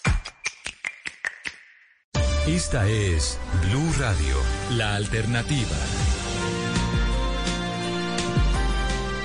Esta tarea viene recargada porque tenemos dos días, dos días y si me apura, tres días para cumplirla. Tarea para el fin de semana, padre. No, pero le voy a poner solo este día. ¿Ah, solo para hoy? Hoy es viernes de cuaresma. Ayuno. ¿De qué puede ayunar usted? Dígame, Yo- yo ¿de puedo- qué puede ver. ayunar usted? Deme opciones. No sé, de las redes, por ejemplo. Es un buen Del ayuno celular, por Es ejemplo. un buen ayuno estar en la mí. familia y no, no mirarlo, entregarlo decomisado en la puerta. Mire, hago ayuno de celular. ¿Eso podría ser uno? Ricardo, ¿usted. Ricardo, de qué podría ayunar? Eh, El acordé- roncito de la noche, por ejemplo. No, pero me acordé de, de- de uno que sí aplicaba, eh, hace muchos años lo supe, eh, cuando estaba soltero una exnovia mía. Empezaba esta época y ayunaba, y aún lo hace, chocolate. Por ejemplo, ¿usted de qué podría ayunar? Dulce. Voy a ayunar, de hecho ya es una decisión tomada, redes sociales y celulares a partir de este momento, es decir, salgo de aquí y me desconecto. Ok, don, don Juancho. No, dulce también, yo estoy con el dulce también. Que. ¿Ayuno de dulce? Que cada uno elija Es que el suyo, tiene que es la ser- tarea. Elija su propio ayuno. Yo le puedo preguntar al padre que nos preguntó a todos cuál es su ayuno. Sí, sí. Sí, claro. No le voy a mentar la madre a nadie hoy. Apro- aprovecha- aprovechando un, un Es casito. decir, tiene que ser Un algo que genere ahí. Y sacrificio. eso que lo tienen levantado. Víctor, ¿usted de qué va a ayunar? No sé, de pronto qué, de ver televisión, Netflix, por ejemplo. De tomar pola. Por ejemplo. No, no, no, Víctor es abstemio. 10, 13 minutos. Víctor, ¿qué pasa con los mercados? Se- hasta se ríe él del, del- del chiste, de lo que digo. ¿Se va a perder yo me llamo? No creo. No, está en el mejor momento. No, ese sí, no, Recta porque está en la recta final. Recta Ah, final. sí, sí, sí. 10, 13 minutos, Víctor. ¿Cómo impacta la crisis Todavía- de Ucrania en los mercados? Todavía muy tensionados por esa crisis en Ucrania, vuelve a dispararse el petróleo Brent, sube 4%, está llegando nuevamente a los 115 dólares por barril. El dólar, que ayer había perdido 90 pesos en Colombia, se estabiliza, se frena un poco, de hecho está subiendo 16 pesos y se acerca otra vez a los 3.800 pesos. De todas formas, este año el dólar ha caído cerca de 200 pesos, así que, padre, Ricardo, ustedes, nuestros oyentes, si hoy ustedes llegaran a pagar una deuda o llegan a hacer una compra en el exterior, estarían agarrando el dólar más bajo desde octubre del año pasado. Eso para que lo tengan en cuenta. Y otro indicador, el precio del café, que tiene una relación muy directa con el dólar. Se trepa el dólar, se trepa el café, se descuelga el dólar, se descuelga el café. Hoy la carga se estará comercializando en un millón novecientos sesenta mil pesos. Es la primera vez desde noviembre del año pasado que el café se ubica por debajo de los dos millones de pesos por carga. Tanto el dólar como el café están en mínimos desde octubre o noviembre del año pasado. Y caen con fuerza las bolsas. En Europa, cerca de un 4%. En Estados Unidos también una apertura bajista, Ricardo. Pregunta el padre si puede pagar hoy la deuda en dólares, que si sería recomendable hoy sacar de, de debajo del colchón los ahorritos y pagar deudas en dólares, por ejemplo, de tarjeta- tarjetas de crédito. Ricardo, lo que pasa es que no se sabe si mañana, pasado mañana, la próxima semana siga cayendo el, el dólar. De hecho, hoy está haciendo una pausa. Lo único que le puedo decir es que si usted hace el pago hoy, eh, padre, estaría agarrando el dólar más bajo desde el mes de noviembre. Muchas gracias. Ahí está, ahí está la ¿No le sirve posibilidad. Esa recomendación? Una buena noticia, pero No, el problema pero es cómo pagarla. El problema es con qué. ¿De dónde, de dónde flores si no hay jardín? Paola, 10-15, es un buen día para pagar Oiga. deudas. Pues sí, ah, me imaginé que Víctor le iba a decir, no se sabe si mañana, pasado mañana o el día que sigue estalla la Tercera Guerra Mundial. No. Dependiendo de eso, suba más el Claro, es que precio es mucho, es mucha Es la incertidumbre. incierto, pero no. Ay, Dios mío, 10, 15 minutos. De- hablando de Ucrania, la situación humanitaria es muy grave. Silvia Carrasco, ya superamos un millón de refugiados, un millón de personas que han huido de su país por cuenta de los ataques rusos.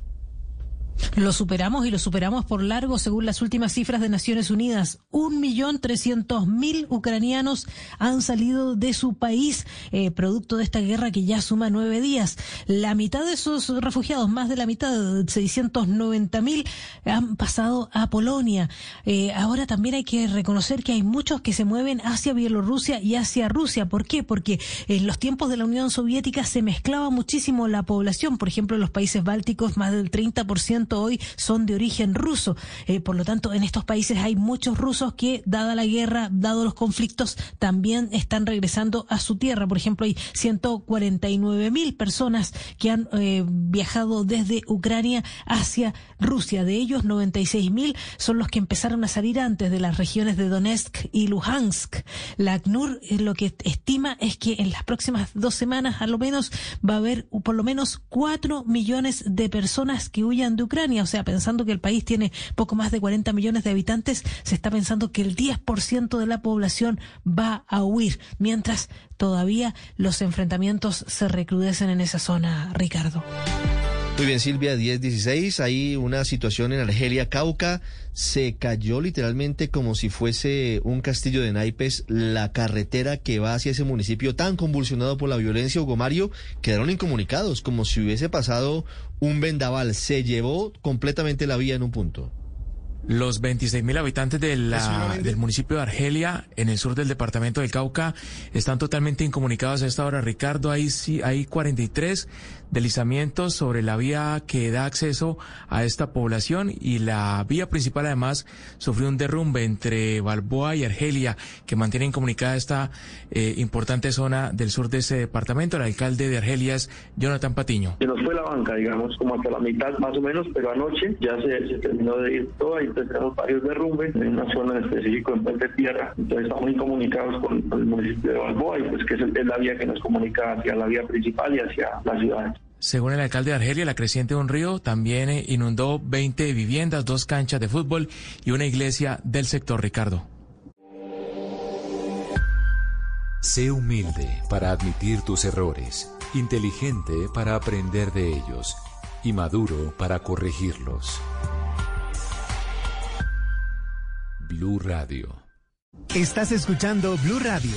Despierta y haz de tu día uno extraordinario, iniciando tu jornada con positivismo. Banco Popular. Hoy se puede, siempre se puede. Sí, señor Rodríguez, su crédito ha sido aprobado. A Oscar y todas las personas que trabajamos en el Popular nos mueve el propósito de estar siempre contigo con las mejores opciones para hoy y el futuro. Así vivimos el efecto positivo. Conócelo en bancopopular.com.co. Banco Popular. Hoy se puede. Siempre se puede. Somos Grupo Aval. Vigilado Superintendencia Financiera de Colombia. Encuentren.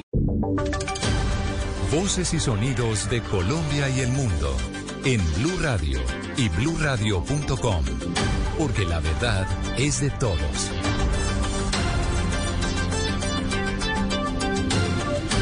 Diez, 19 minutos, abandona el país a esta hora luego de su visita de casi cinco días en Colombia. Estuvo en Cartagena, estuvo en la serranía del Chiribiquete el multimillonario Jeff Bezos, Juan. Sí, está despegando, despegó hace seis minutos su avión, su avión privado, su Gulfstream 650 que cuesta unos 80 millones de dólares, acaba de despegar hace seis minutos y como usted lo decía, no solamente pues llegó como creíamos el 2 de marzo, sino que Jeff Bezos estuvo aquí en Colombia desde el 28 de febrero y estuvo en Cartagena, quedándose en un hotel de estos de la Ciudad Vieja y paseando, por supuesto, además con su novia, con su esposa, bueno, novia, ¿no?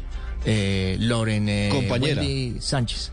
Compañera. Compañera, compañera. Compañera permanente, ¿no? Sí, pero no se le despega. Viven juntos. Pues que se le va a despegar, ¿no? 10, 19 minutos. ¿Y el avión lo venden en Amazon? Seguimos con las noticias.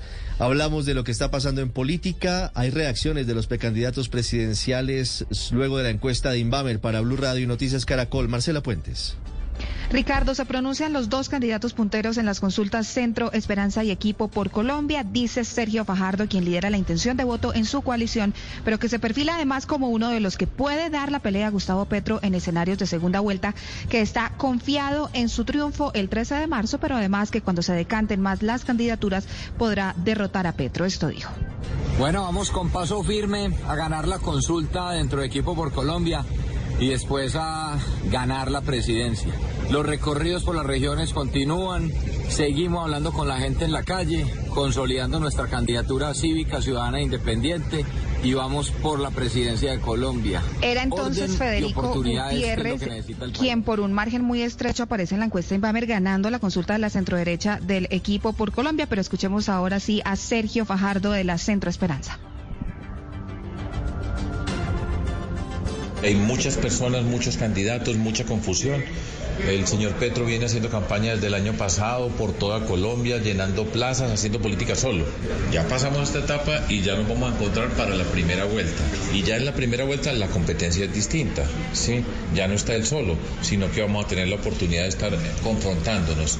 Y después, en la segunda vuelta, quedamos solamente dos personas. Y mientras tanto, dijo hoy Oscar Iván Zuluaga durante la presentación de su fórmula vicepresidencial, Alicia Silva, que no descarta después del 13 de marzo buscar acercamientos con el candidato que salga ganador de la consulta del equipo por Colombia. Marcela, gracias. Son las 10 de la mañana, 21 minutos. A propósito de elecciones, dice la policía de Colombia que el FBI va a apoyar a las autoridades colombianas a combatir los ataques informáticos en el marco de las elecciones legislativas. Javier Rodríguez.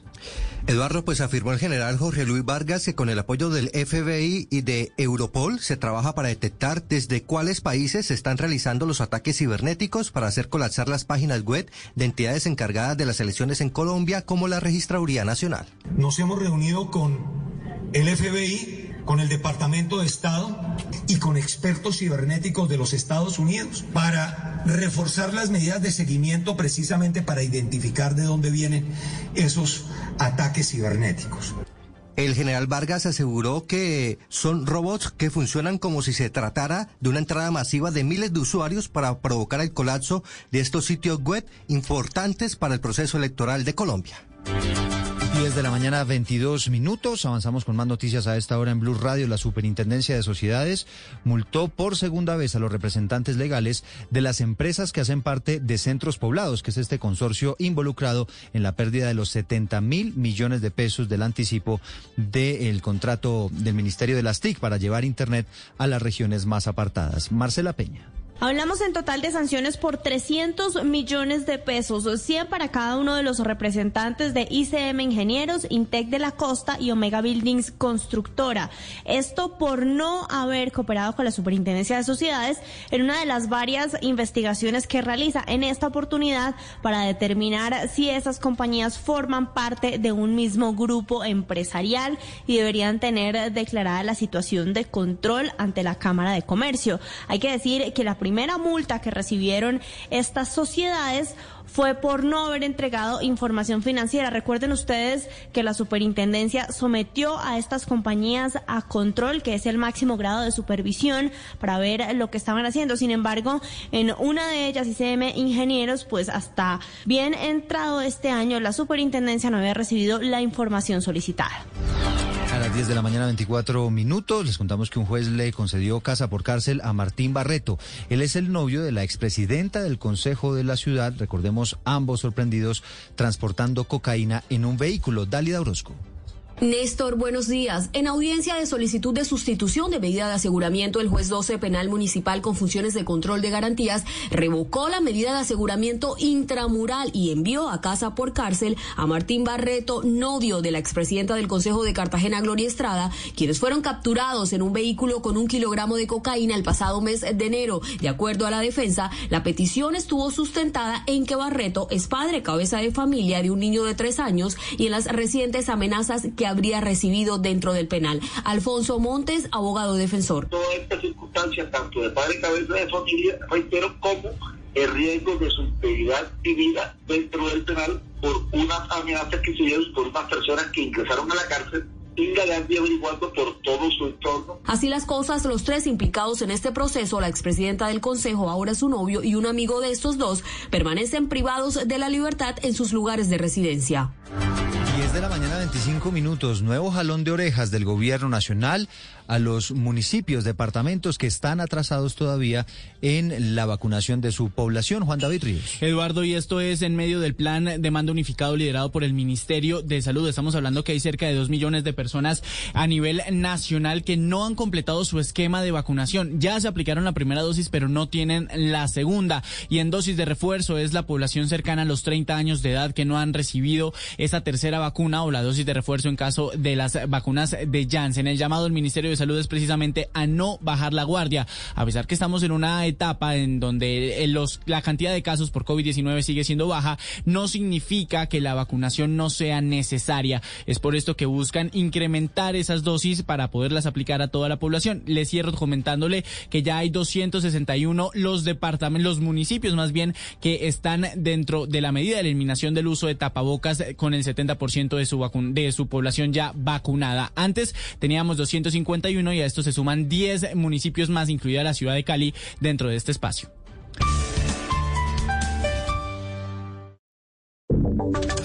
Y ahora en Blue Radio, la información de Bogotá y la región. Como una victoria han recibido los cerca de 15 mil niños y niñas de más de 20 colegios que quedan en el norte de Bogotá porque la alcaldía terminó suspendiendo la medida de dejar en un solo carril las calles 209 y 215, una medida que iba a entrar en eh, vigencia, en vigor, a partir del próximo lunes y que según las denuncias iba a generarles aún más trancones a los buses escolares y por supuesto a los niños. Escuchamos a Nicolás Correal, subsecretario de Gestión de Movilidad. En este momento vamos a darle un tiempo a esta medida, no la vamos a implementar, va a quedar como una de esas medidas que en un grupo de medidas adicionales que vamos a empezar a explorar en esa mesa de trabajo con los diferentes sectores, colegios, universidades y vecinos de la zona, pues vamos a empezar a explorar, vamos a empezar a ver qué otras medidas nos funcionan. Son las 10 de la mañana, 27 minutos. Esta medida es diferente a la de cerrar algunos retornos en la autopista norte, otra medida con la que pretendían también facilitar y, que fluyera más el tráfico, pero la verdad es que el tránsito por la autopista norte es verdaderamente infernal en las mañanas. Una mujer policía bachiller fue golpeada por un ladrón de celulares de Transmilenio, ocurrió también en el norte de la capital del país. La historia, Felipe García. Se trata del auxiliar de policía de 19 años, Laura Castaño, quien se encontraba prestando su servicio en la estación de Transmilenio de Toberín. Según nos contó, fue la llamada de auxilio de varias personas, lo que la alertó de la presencia de un ladrón en la estación y que cuando intentó detenerlo, este la golpeó brutalmente con puños y patadas. Escuchemos. Me pegó en la rodilla, me pegó en la cabeza, me pegó puños en, en, los brazos, en diferentes partes del cuerpo. Eh, me, sí, me dirigí a, medicina legal, pues para lo de la judicialización. Eh, el médico dictaminó 10 días de incapacidad y pues de reposo para, para que la rodilla pues se me mejore porque no puedo caminar bien. La auxiliar de policía se encuentra estable y con laceraciones en todo su cuerpo y según nos dijo, fue la comunidad la que la ayudó a capturar al delincuente quien ahora se encuentra en proceso de judicialización.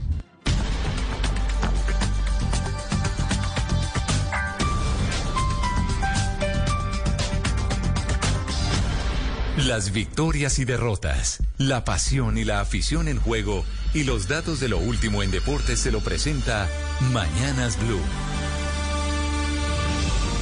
Agéndense. Hoy tenis para Colombia, gran protagonismo. Colombia frente a Estados Unidos inicia Copa Davis, 7 de la noche. Sebastián Corda, el norteamericano, frente a Nico Mejía de Colombia.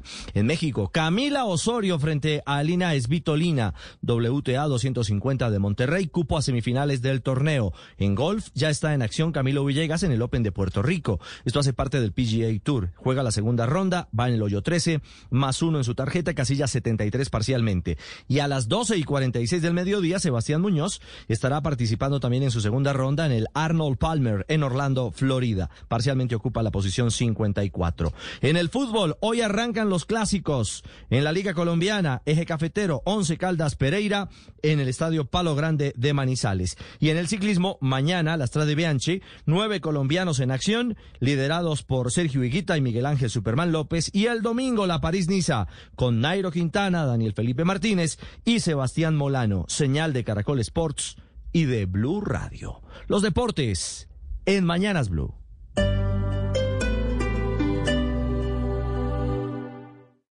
Esta es Blue Radio. Sintonice Blue Radio en 89.9 FM y grábelo desde ya en su memoria y en la memoria de su radio. Blue Radio, la alternativa. Una de las instituciones más desprestigiadas en Colombia es el Congreso. ¿Qué hacer para cambiarlo?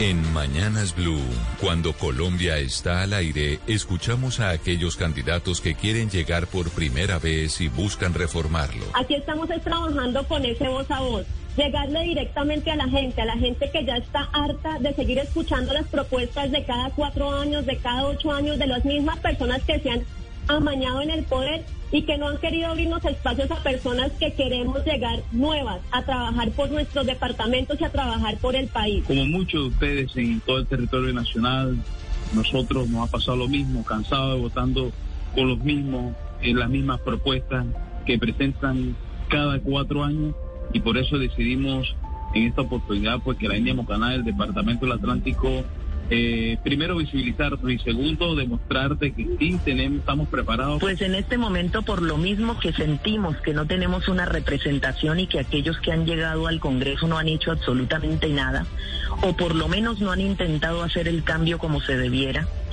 hemos surgido nosotros en alianza con las fuerzas militares y de policía. Hemos construido un equipo a través del cual esperamos poder lograr hacer lo que otros no han hecho. Su voto importa para cambiar el país.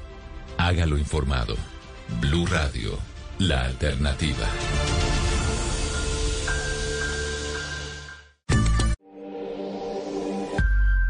Sé humilde para admitir tus errores, inteligente para aprender de ellos y maduro para corregirlos.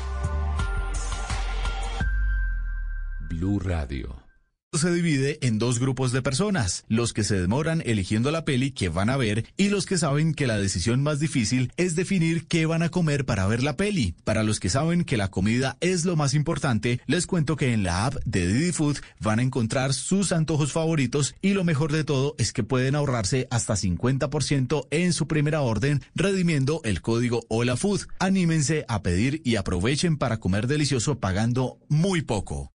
Este sábado en, en Blue Jeans, Ser un imán. La filósofa y terapeuta espiritual María Ferrer nos explicará cuáles son las fuentes de esa energía creativa que hace realidad lo que deseamos y cómo lograr que llegue a nuestra vida todo lo que anhelamos en lo personal, lo profesional, lo económico y hasta en el amor. Descubran en nuestro test si se van a ir para el infierno. Y en nuestra sección de cine hablaremos con Paul Dano, quien interpreta al acertijo, el villano de la nueva película de Batman. Bienvenidos a toda la música y el entretenimiento en el Blue Jeans de Blue Radio. En Blue Jeans, este sábado de 7 a 10 de la mañana por Blue Radio y bluradio.com. Blue Radio, la alternativa.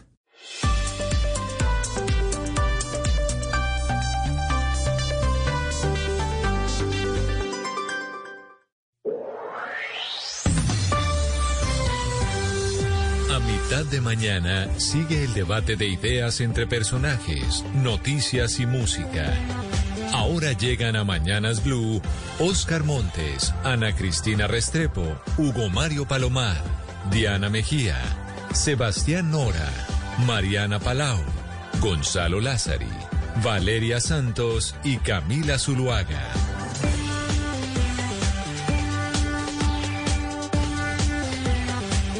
Bueno, Camila, el día de hoy es viernes y como usted sabe, yo hago lo que me da la gana con la música aquí, como usted lo ha dicho, ¿no? Jueves y viernes. Y hoy hay muchos, pero muchos estrenos musicales, sobre todo ligados a mm, el país, y digo nuestro, porque yo me siento colombiano, Colombia. Arrancamos con este mm, sencillo que hace Carlos Vives con Camilo. A ver qué le parece. Tú sabes que mi cama es bien buena y ya se congeló tu ladito. Si no vienes para darme besitos, no vuelvas, no vuelvas. Cuidado que la corriente te lleva y ya está muy larga esta espera. Si no vienes a amarme de veras, no vuelvas, no vuelvas. Que a lo mejor no soy yo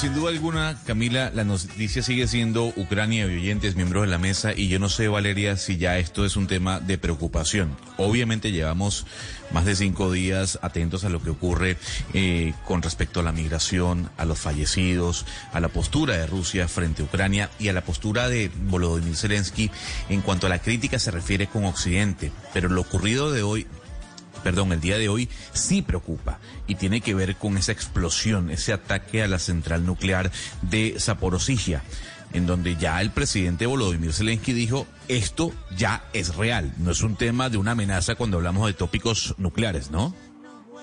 Es que lo que pasó ayer anoche, eh, pues fue muy preocupante, Gonzalo, porque ver, pues que hay misiles atacando indiscriminadamente una estación nuclear la más grande de Europa, que está eh, en Ucrania, en ah, Zaparoya, o como, es, como le dice usted, está difícil de pronunciar, pues digamos que sí puede, puede llegar a tener pues efectos catastróficos. Afortunadamente en este momento entraron los bomberos y todo, todo parece indicar que todo está bajo control.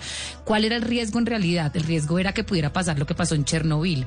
¿Qué es esto? Que eh, en medio del ataque nuclear, no, el ataque del misil, que, que parece que fue accidental por medio de un tanque, digamos, eso muestra también un poco el desorganice de la guerra eh, que está pasando en Ucrania en este momento y que el señor Putin no tiene ni siquiera pues a sus fuerzas militares bajo control, que están haciendo ataques indiscriminadamente no solamente a población civil, sino a esta clase de centros nucleares tan importantes. Cuando llega el misil ahí prende un incendio.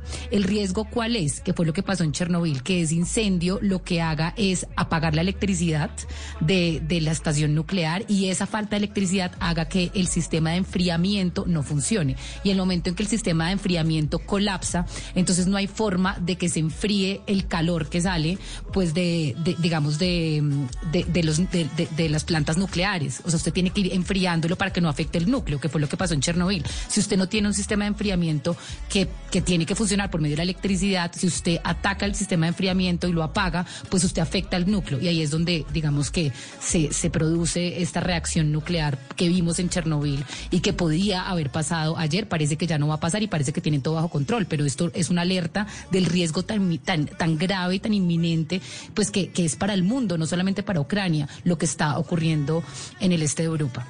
Empieza a cotizarse al alza entonces esa serie de Netflix que además es cortita pero muy buena y que usted compara las imágenes de la serie con las imágenes eh, reales, Gonzalo, que es la de Chernobyl, y son exactamente iguales. El trabajo que hicieron fue impresionante, a pesar que el Kremlin y Vladimir Putin se quejó y dijeron que ellos iban a sacar su versión de lo que había pasado en Chernobyl, ¿no? Pero seguro este fin de semana, si miráramos cuáles son las estadísticas de la gente que va a empezar a ver esa serie y que no la vio en su momento cuando la lanzaron, seguro que se dispara increíble, una de las mejores series que se han hecho tal vez en los cinco últimos años, Camila.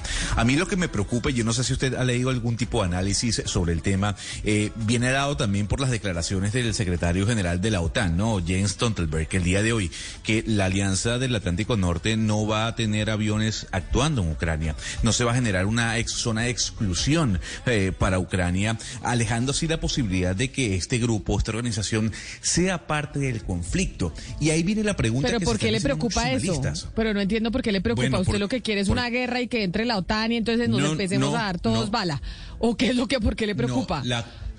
entonces, ¿a usted no le preocupa que el mundo sacrifique a Ucrania para evitar una guerra mundial? Yo creo que el mundo está haciendo absolutamente todo para, para que Rusia tenga que frenar la invasión. Pero no sé si, eh, si empezar una tercera guerra mundial sea lo mejor para el planeta, pero seguramente hay gente que piensa como usted. ¿Usted cree que lo que debería es la OTAN mandar tanques a Ucrania para pelear contra Rusia?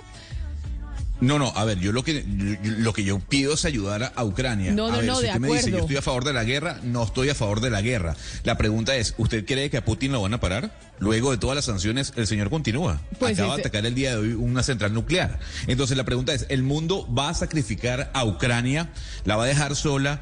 Para así evitar una tercera guerra mundial y pues, no ir a las armas? Pues ahí de hecho Milton Friedman escribió una columna al respecto, Valeria, ¿no? En el New York Times hablando de las tres posibilidades que existen de lo que pueda pasar en Ucrania, pero hay uno en, a nivel internacional pues tiene que hacer una sopesar y decir, entonces nos vamos y hacemos una tercera guerra mundial y afectamos a todo el planeta mucho más o miramos a ver con diplomacia cómo hacemos, porque Gonzalo lo que quiere es mandar los tanques ya y que Estados Unidos se vaya y se meta en Ucrania a, agarrarse con Putin y creo que eso es peor para el resto del mundo, Gonzalo, y es lo que están considerando casi De todos los países del mundo.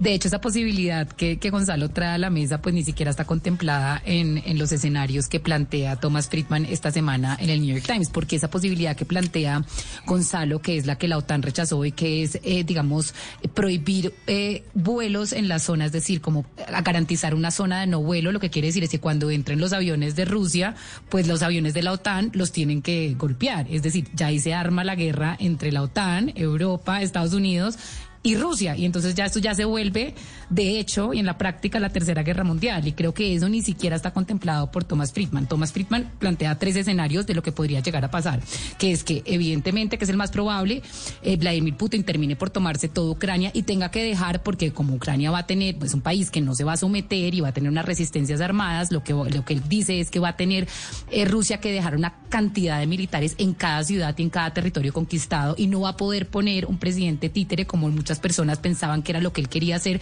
sino que va a tener que él gobernar ahí con su gente porque en el momento que él se vaya, pues pasa lo que pasó en Irak, en Afganistán y es que las personas y la resistencia pues se tomen los territorios que ya habían sido conquistados por el presidente o el dictador Vladimir Putin. Es el primer escenario que es el más probable. El segundo eh, dice que pues Putin se sienta acorralado por las sanciones económicas y llegue a una negociación. Y en la negociación, pues él decida quedarse con los territorios del Donbass y de pronto eh, Ucrania firme, digamos, un compromiso de que nunca va a ser parte de la OTAN y así se queden las cosas en una tensa calma. Y el más improbable, que sería, digamos, el mejor, pero que no va a pasar es que los mismos rusos se desesperen por los ahogos y por las consecuencias económicas y le hagan y le formen una presión a Vladimir Putin para sacar a Vladimir Putin del poder. Es, es decir, que esto haga implosión en Rusia, lo cual pues es lo más improbable.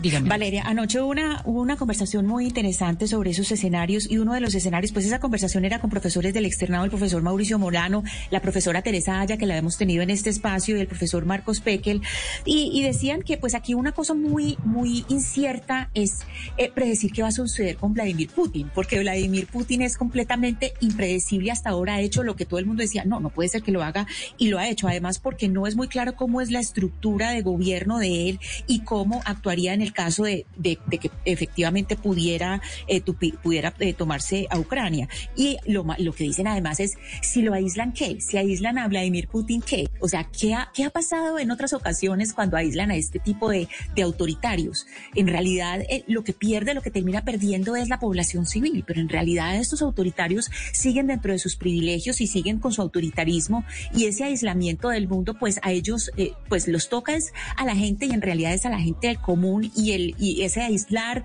digamos, a ese ser autoritario, a ese eh, dictador, por así decirlo, no, no, no sirve. En realidad no ha tenido grandes efectos en el Ana mundo, lo que muestra la experiencia. Si uno oye las declaraciones de Vladimir Putin hoy, sí ve que le ha bajado al tono.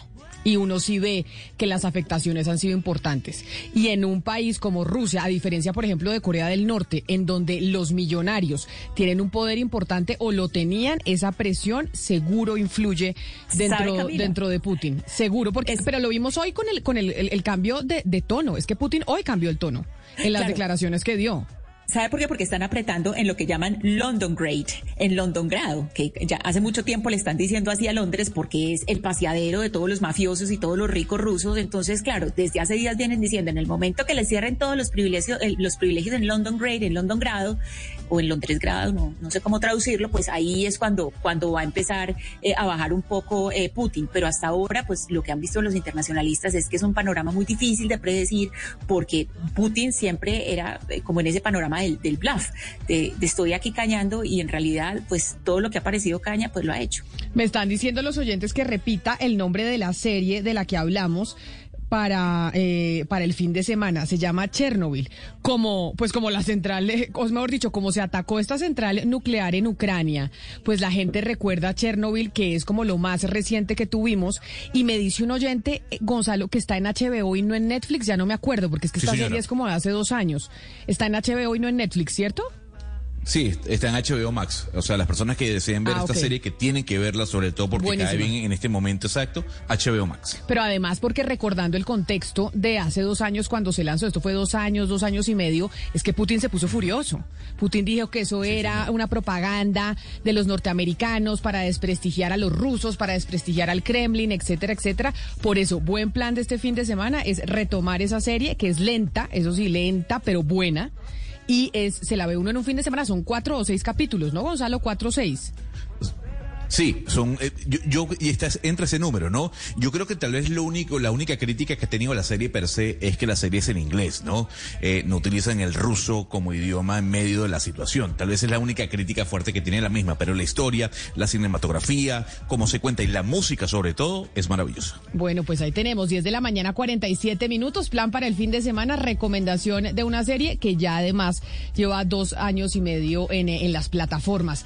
Pero nosotros aquí también tenemos nuestro drama, no se nos puede olvidar lo que pasa en Colombia y el, drama entre la gente más humilde del país, Oscar Montes, porque yo creo que ayer pues sorprendió y desgarró a todo el mundo la historia de Jennifer Arrieta, esta adolescente de 16 años que se lanzó de un cuarto piso en un centro comercial de Barranquilla agobiada por la millonaria deuda que tenía su mamá con 36 gota a gota. Así es, Camila. eh, esa historia tiene conmocionada Barranquilla, tiene conmovido, conmovidos a los barranquilleros y a las barranquilleras, porque, porque Camila eh, refleja la tragedia diaria que viven cientos de familias en Barranquilla y en el país, agobiadas por la pobreza. Esta joven, Jennifer Arrieta, Camila de apenas 16 añitos, decidió lanzarse del cuarto piso de un centro comercial de aquí del norte de Barranquilla porque ya no pudo soportar más la situación que vive su mamá, su madre, que ella vive del día a día, del pagadiario, del famoso y tristemente célebre gota a gota en Barranquilla, que no es otra cosa que una, conducta criminal por parte de quienes le prestan a ella una plata para que durante el día, digamos entre comillas, trabaje esa plata y ellos en la- eh, al día siguiente pasan a cobrarle un interés altísimo por esa deuda. En este caso, se habla de que la madre tenía más de 30 deudas con pagadiarios y eran algo así como 30 millones de pesos, 30 y algo millones de pesos. De tal manera que todos los días esta señora tenía que someterse a esa tortura, Camila, de ver cómo estos señores llegaban y de manera agresiva, violenta, acababan con el poco, lo poco que tenía en su lugar de trabajo, que era una mesa y unas, unas ollas, porque ella vendía comida eh, al día a las personas.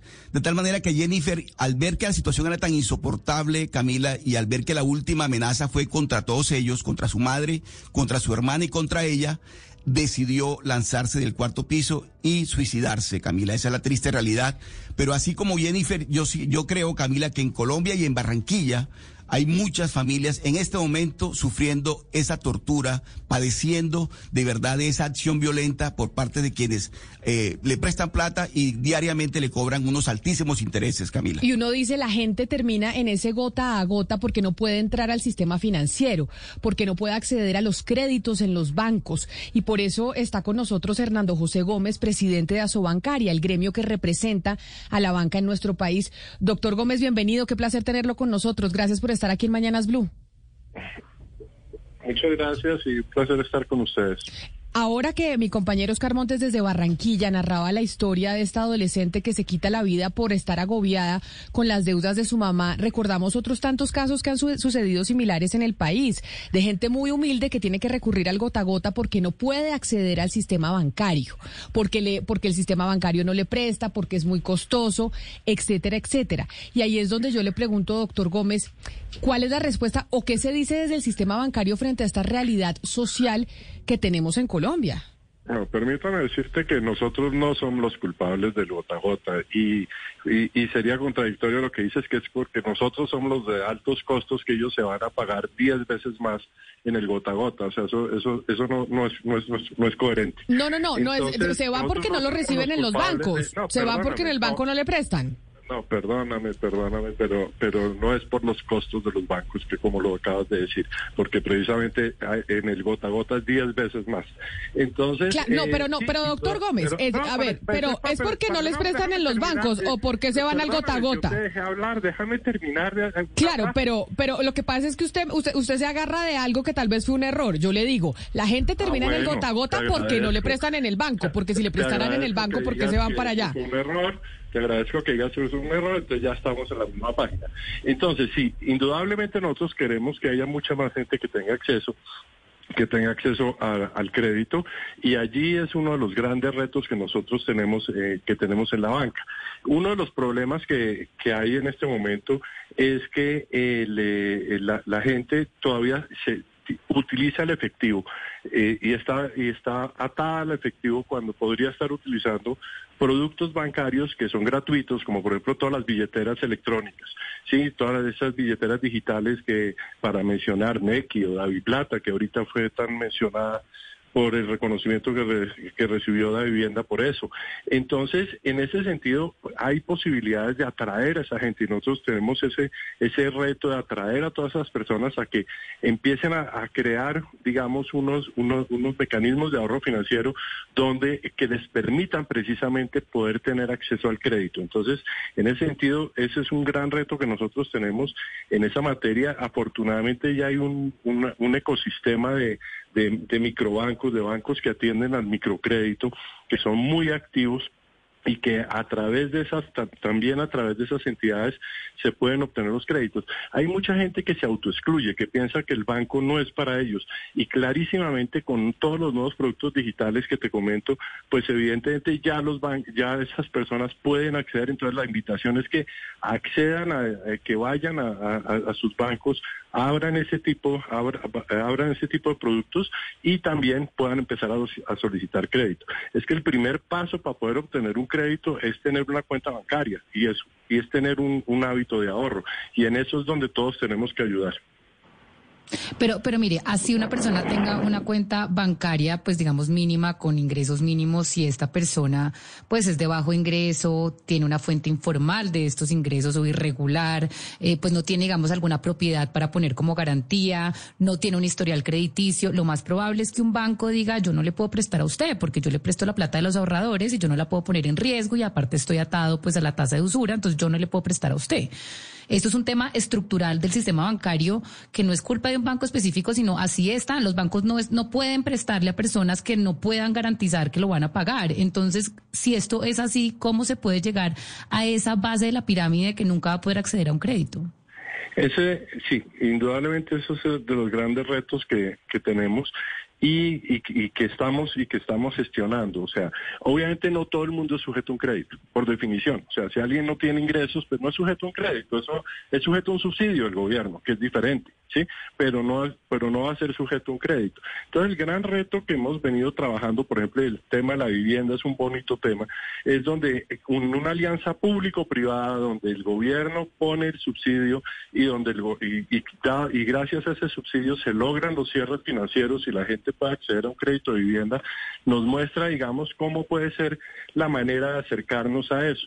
Nosotros estábamos conversando recientemente con el presidente del Fondo Nacional de Garantías para ver con todas esas lecciones que tuvimos durante la pandemia, pues que a través del Fondo Nacional de Garantías se puedan establecer mecanismos de crédito para esos, para, es- para facilitarles el crédito a esos microempresarios, en que tengamos unas garantías del Fondo Nacional de Garantías con un subsidio del Estado que le permita a los bancos otorgar esos créditos salvaguardando adecuadamente los recursos del público. Pero, pero mire, usted me dice que esas personas no son sujetos a un crédito, por eso son sujetos al gota a gota. son, Pero, no, perdóname, algunos pero la son mayoría, pero- sujetos, pero- algunos no. Pero, Entonces, pero permítamele que- preguntarle, porque cuando usted me, me menciona las mi- microfinancieras, por ejemplo, cómo soluciona esto, cuando uno mira lo que hace una microfinanciera, pues uno mira que es diferente a lo que hace un banco, porque la microfinanciera acompaña a las personas, presta más riesgo, tasa más alta. Eh, el negocio de una microfinanciera nunca va a tener la utilidad del negocio de un banco. Es decir, son dos nichos distintos. Es decir, el banco estructuralmente no está hecho para prestarle la base de la pirámide y eso nunca va a cambiar, ¿o sí? Doctor Hernando José. Eh, sí, mira, eh, a ver, eh, algunos bancos están incursionando en el microcrédito, ¿sí? Pero tú tienes razón de que los, los bancos de especializados en microcrédito sí están atendiendo, bajan todavía más ah, en la parte más de abajo de la pirámide. Entonces, allí, digamos, estamos hablando de créditos entre 500 mil pesos y 2 millones de pesos, ¿sí? Eso, es- esa es la... Pero hay también en todo ese segmento, digamos, de microempresarios que requieren son 5 o 10 millones de pesos, ahí sí hay los bancos, sí pueden llegar, digamos, y están haciendo el esfuerzo por llegar. Doctor Gómez, Eh, ahorita, como usted decía, es verdad que las personas que recurren al gota a gota terminan pagando pues tasas de interés eh, muy grandes, del 30, el 40, el 50%. Y en el sistema bancario formal, eh, pues la tasa de usura, que en el fondo es un control de precios del tope máximo que ustedes pueden prestar, es el 26. Me pregunto yo si es ese tope que pone el Estado de una tasa de interés máxima del 26% no termina empujando a las personas al gota a gota, o me equivoco yo. Eh, sí, ahí parte del problema es indudablemente esos esos límites en países donde no existe la ese límite de la tasa de usura como en Brasil, la capacidad del, del, sector financiero brasilero para llegar a la base de la pirámide ha sido muchísimo mayor. Eso, eso es cierto, digamos, y, y ocurre. Y las diferencias son gigantescas, ¿no? Dicho es que cuando uno le prestan al 10% diario, estamos hablando del 3.600 que comparado con un 50% al año, pues obviamente es muchísimo más barato lo que le pueden prestar a través del sistema financiero. Entonces, eh, para, esos casos del microcrédito, porque obviamente en todos, muchos otros segmentos las tasas de interés son mucho más bajas. Entonces, sí, indudablemente la tasa de usura siempre ha sido el límite de la tasa de usura siempre ha sido un impedimento para poder bajar todavía más en la base de la pirámide. Pero mire, doctor Gómez, permítame, permítame y me ubico nuevamente en el caso, en la tragedia de la familia de Jenny, de de la joven que se suicidó en Barranquilla. Esa es la madre de esa niña tenía que prestar diariamente una plata para poder sobrevivir. El problema en Colombia, doctor Gómez, usted lo sabe mejor que todos nosotros, es la pobreza. A los pobres no le presta un banco. No hay manera de que a un, que un banco le presta a un pobre, porque se requiere el codeudor, se requiere el respaldo. En ese caso, doctor Gómez, ¿cómo se le quiebra el cuello a la botella para que se pueda tener, se pueda irrigar, de, de, de, se pueda beneficiar los pobres de, la, de, de, los, de toda la cantidad de medidas que se toman diariamente que uno ve que, es, que anuncian, pero que no se materializan en la, en, la realidad. Porque tragedias como la señora, la Jennifer Arrieta se vive diariamente en Colombia, doctor Gómez, porque es así, la persona no tiene acceso al crédito en el banco y le toca recurrir a estos criminales, a estos bandidos para que le presten a, unas tasas eh, estrambóticas. Sí, muchísimas gracias por la pregunta. Eh, y es muy, muy pertinente. Si lo primero que hay que decir es que es muy importante que la gente se bancarice. Lo primero que tiene que hacer es abrir una, una cuenta de ahorro, una, por una billetera electrónica, alguna algo de esa naturaleza es absolutamente clave y eso, digamos, es algo donde tenemos todos que esforzarnos más en hacer pedagogía para que la gente entienda que la medida en que tenga una cuenta de ahorro empieza a generar un historial bancario y eso le facilita eventualmente a los bancos, bien sea de los microcréditos o los bancos normales, otorgar crédito. Lo segundo es el tema que mencionaba de las garantías para los microempresarios. O sea, allí una de las cosas que aprendimos durante la pandemia es que cuando se utilizan garantías del Estado del orden del 90% sobre los créditos, se facilita mucho llegar a la base de la pirámide. Recordemos que el Fondo Nacional de Garantías pasó de 5 billones de pesos de garantías a 25 billones, o sea, multiplicó por 5 su capacidad para, y, y, eso, y el 98% de esas garantías fueron para las MIPIMES. Entonces, sí hay mecanismos que estamos encontrando y también todo, está, todo el, otro tema de, buscar em, eh, lo que llaman el credit scoring o sea, eh, información sobre los clientes que no sea precisamente tener propiedad sobre una casa o un codeudor, sino los comportamientos de pago. Y en eso los bancos de microcrédito son bastante activos y entienden muy bien esas tecnologías, nuevas tecnologías crediticias que esperamos se, sean adoptadas por todas las entidades. Pero mire, doctor Gómez, usted dice, y con razón, que es importante que la gente se bancarice, y eso es una realidad. Pero también gente bancarizada tiene problema con acceder al crédito, y muchas de las personas que incluso están dentro del gota gota también están bancarizadas, y tienen Nequi, o tienen Davi Plata, o tienen una cuenta de ahorros en, una de estos, en uno de estos bancos del país, y no tienen la capacidad de acceder al crédito. Usted dice, en la pandemia aprendimos que cuando hay respaldo del Estado se le puede prestar a las MIPIMES, pero también tuvimos una cantidad de MIPIMES y de empresas quejándose en estos micrófonos diciendo que por más de que había respaldo del Estado, los bancos no prestaban. Tanto así que los bancos de segundo piso les tocó empezar a prestar directamente. Entonces ahí es donde uno dice, bueno, claro, este es un tema de todos, Estado, ciudadanía, pero también sector bancario. ¿Y cuál es ese aporte que el sector hace a esta realidad social que tiene el país? Porque la empresa privada también tiene que preocuparse por construir país. Indudablemente y todos los días estamos preocupados de eso y por fortuna en las encuestas el sector empresarial sale bastante bien rankeado, eh, bastante más que todo, que muchísimas instituciones en este país. Entonces, sí, indudablemente eso es parte de lo que de, lo que de lo que se está haciendo, pero de nuevo quiero repetir, no todo el mundo es sujeto de crédito. Lo que tenemos que buscar ir bajando, pero hay momentos en que hay ciertas empresas que no son sujetas de crédito, simplemente porque no tienen un proyecto, no tienen un, un, un negocio que sea viable un negocio que pueda generar la, el respaldo sobre, sobre un crédito. Lo que tenemos que buscar es, en la medida en que logramos esa alianza público-privada, evidentemente gente que no era sujeta de crédito se empieza a volver sujeta de crédito y eso es lo que estamos trabajando. Sí, no, no todo el mundo es sujeto de crédito, usted tiene razón, doctor Gómez, pero sí existe ya una banca en Colombia que durante hace algún tiempo viene exitosamente eh, aplicando el tema de del crédito popular y es el Banco W, antes Banco de la Mujer, le presta dinero a, a pequeñas emprendedoras, a, mujeres que tienen pequeños emprendimientos y, y, que si pagan bien, pues cada vez van a tener más acceso a ese crédito. ¿Por qué ese modelo que ya funciona en Colombia no se replica por parte de los otros bancos? ¿No es rentable o, o qué es lo que pasa? Ya, no, hay, hay cuatro bancos que y más una cantidad de cooperativas que están replicando ese modelo del Banco de la Mujer. Y entonces está mi banco, Banca Mía, para mencionar unos pocos. Entonces allí se está funcionando bien, pero es que los, es que no todos los bancos tienen eso como su nicho, como, como su nicho de, de, negocio. O sea, hay bancos que se dedican al crédito para para, para adquirir automóviles, hay bancos que se especializan en banca de, vivienda, o sea, realmente en Colombia hay tres o cuatro multibancos, no no hay mucho más que eso. Y todos esos multibancos sí están prestándole al microcrédito.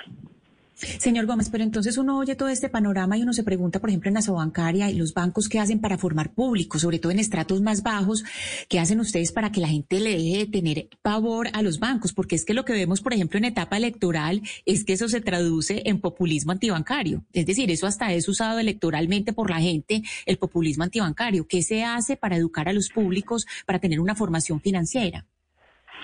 Sí, ese es uno de los retos que, estamos enfrentando desde Asobancaria. Tenemos una, una base de educación financiera que ustedes pueden encontrar en nuestra página, que es, eh, ser saber más, ser más, y que acaba de ser reconocida por, el, por la Superintendencia Financiera como la certificado como una base de, de, educación y de pedagogía que cumple con todos los requisitos que demanda el gobierno para esto.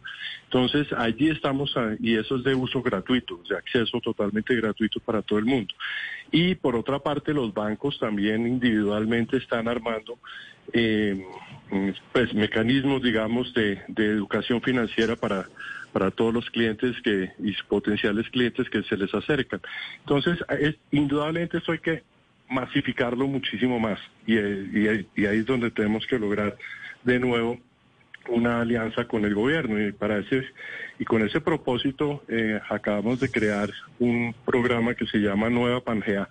Ese programa de Nueva Pangea con el Ministerio de Educación nos está permitiendo llevar, eh, llevar educación financiera a los muchachos de grados 9, de noveno, décimo y once. Ya empezamos los pilotos el año pasado en 30 colegios. Este año esperamos llegar a 100 colegios y ojalá pues estamos en capacidad de masificarlo a todos los colegios del país. Pero, pero mire, doctor Hernando José, usted decía ahorita que la mayoría de los colombianos aprueba al sector privado y, eso digamos que hay que aplaudirlo. Sin embargo, yo creo que eso no se traduce necesariamente con la aceptación que haya alrededor de los bancos, del sistema bancario colombiano, el sistema financiero en general. Y se lo pregunto porque en este momento pues estamos en una campaña política y a mí, no, a mí me parece curioso que uno de los favoritos de la derecha colombiana como candidato a la presidencia, el señor David Barguil, haya hecho una carrera política y una campaña política alrededor del desprestigio a los bancos. ¿Eso ustedes como sistema eh, o como gremio no les, no les genera alguna clase de reflexión? ¿Qué es lo que pasa con la percepción que puede llegar a tener tanto la derecha como la izquierda colombiana alrededor de la gestión de los bancos en Colombia? Indudablemente, y ahí uno tiene que ser eh, también autocrítico y, y, en ese sentido, pues todos los días tenemos que estar progresando en temas, por ejemplo, temas tan sencillos como el servicio al cliente. Algunos bancos lo tienen muy bueno, otros lo tienen menos bueno y todos nos tenemos que estar esforzando por mejorarlos. En una encuesta que hicimos para eh, amplia con el Centro Nacional de Consultoría, nos decía, mire, la gente qué espera de su banco, la gente espera de su banco que lo traten bien, número uno, y segundo, que le cobren lo razonable por la oferta de valor que le están ofreciendo. Entonces, esas son dos cosas que, realmente todos los días tenemos que mejorar. Obviamente reconocemos que algunos, en, algunas situaciones, algunos servicios, servicios se pueden mejorar dramáticamente y en eso precisamente es un ejercicio que liderado por Asobancaria y con los bancos estamos trabajando en este momento. Doctor Gómez, déjeme preguntarle por favor por las fintechs, porque digamos que las fintechs alrededor del mundo le están ofreciendo muchas eh, alternativas a los pobres que no ofrecen eh, los bancos. Es decir, es mucho más fácil, por ejemplo, para una persona que no tiene los recursos para abrir una cuenta en el banco o tener una tarjeta de crédito en un banco, abrir algo, algún producto similar con una fintech. ¿Qué tan amenazados se sienten ustedes por estas, eh, estos emprendimientos financieros, por llamarlo de alguna manera? Porque Colombia tiene un sector de fintech, no es nada despreciable. Sí, indudablemente las fintech son, están, hemos dicho, esa es una, esa es una competencia bienvenida. Yo creo que la, la gran, la, la gran ventaja de tener competencia es que obliga a que los que en este momento controlan el mercado se pellizquen, indudablemente, y eso nos obliga a, incorporar nuevos productos, nuevas tecnologías, etcétera. Entonces, en este momento, digamos que las fintechs se han vuelto más complementarias a los bancos que eh, que competencia, porque ofrecen productos que finalmente son comprados y son incorporados en los bancos. Entonces, creo que en ese sentido es súper bienvenida la entrada a las fintech. En su gran mayoría de las veces son complementarias y no sustitutas de los bancos. Y en los casos que son sustitutas, pues nos ayudan a ser más eficientes y a mejorar nuestra promesa de valor. Pero y entonces, doctor Gómez, para cerrar y ya eh, habiendo tocado varios temas referente al, a los bancos y a la relación que puede haber o no con este drama que vive mucha gente humilde en Colombia con el gota a gota porque no puede acceder a los préstamos en el sistema financiero en donde pues no lo matan a uno por no pagar prácticamente, que es lo que pasa con, eh, con el gota a gota en muchas partes del país. Cada vez que se tiene una situación como estas, Usted dice, vamos a hacer más pedagogía, eso es lo que tenemos que hacer, que la gente se bancarice, pero ¿hay algún otro proyecto adicional que desde el sector bancario, a su bancaria que los agrupa a todos, estén trabajando para precisamente poder manejar el tema del gota a gota o no? ¿O ustedes dicen, eso no es responsabilidad nuestra, nada, eso, eso no es con nosotros? No, indudablemente eso en parte sí es con nosotros, no es solamente con nosotros, pero sí somos un actor relevante.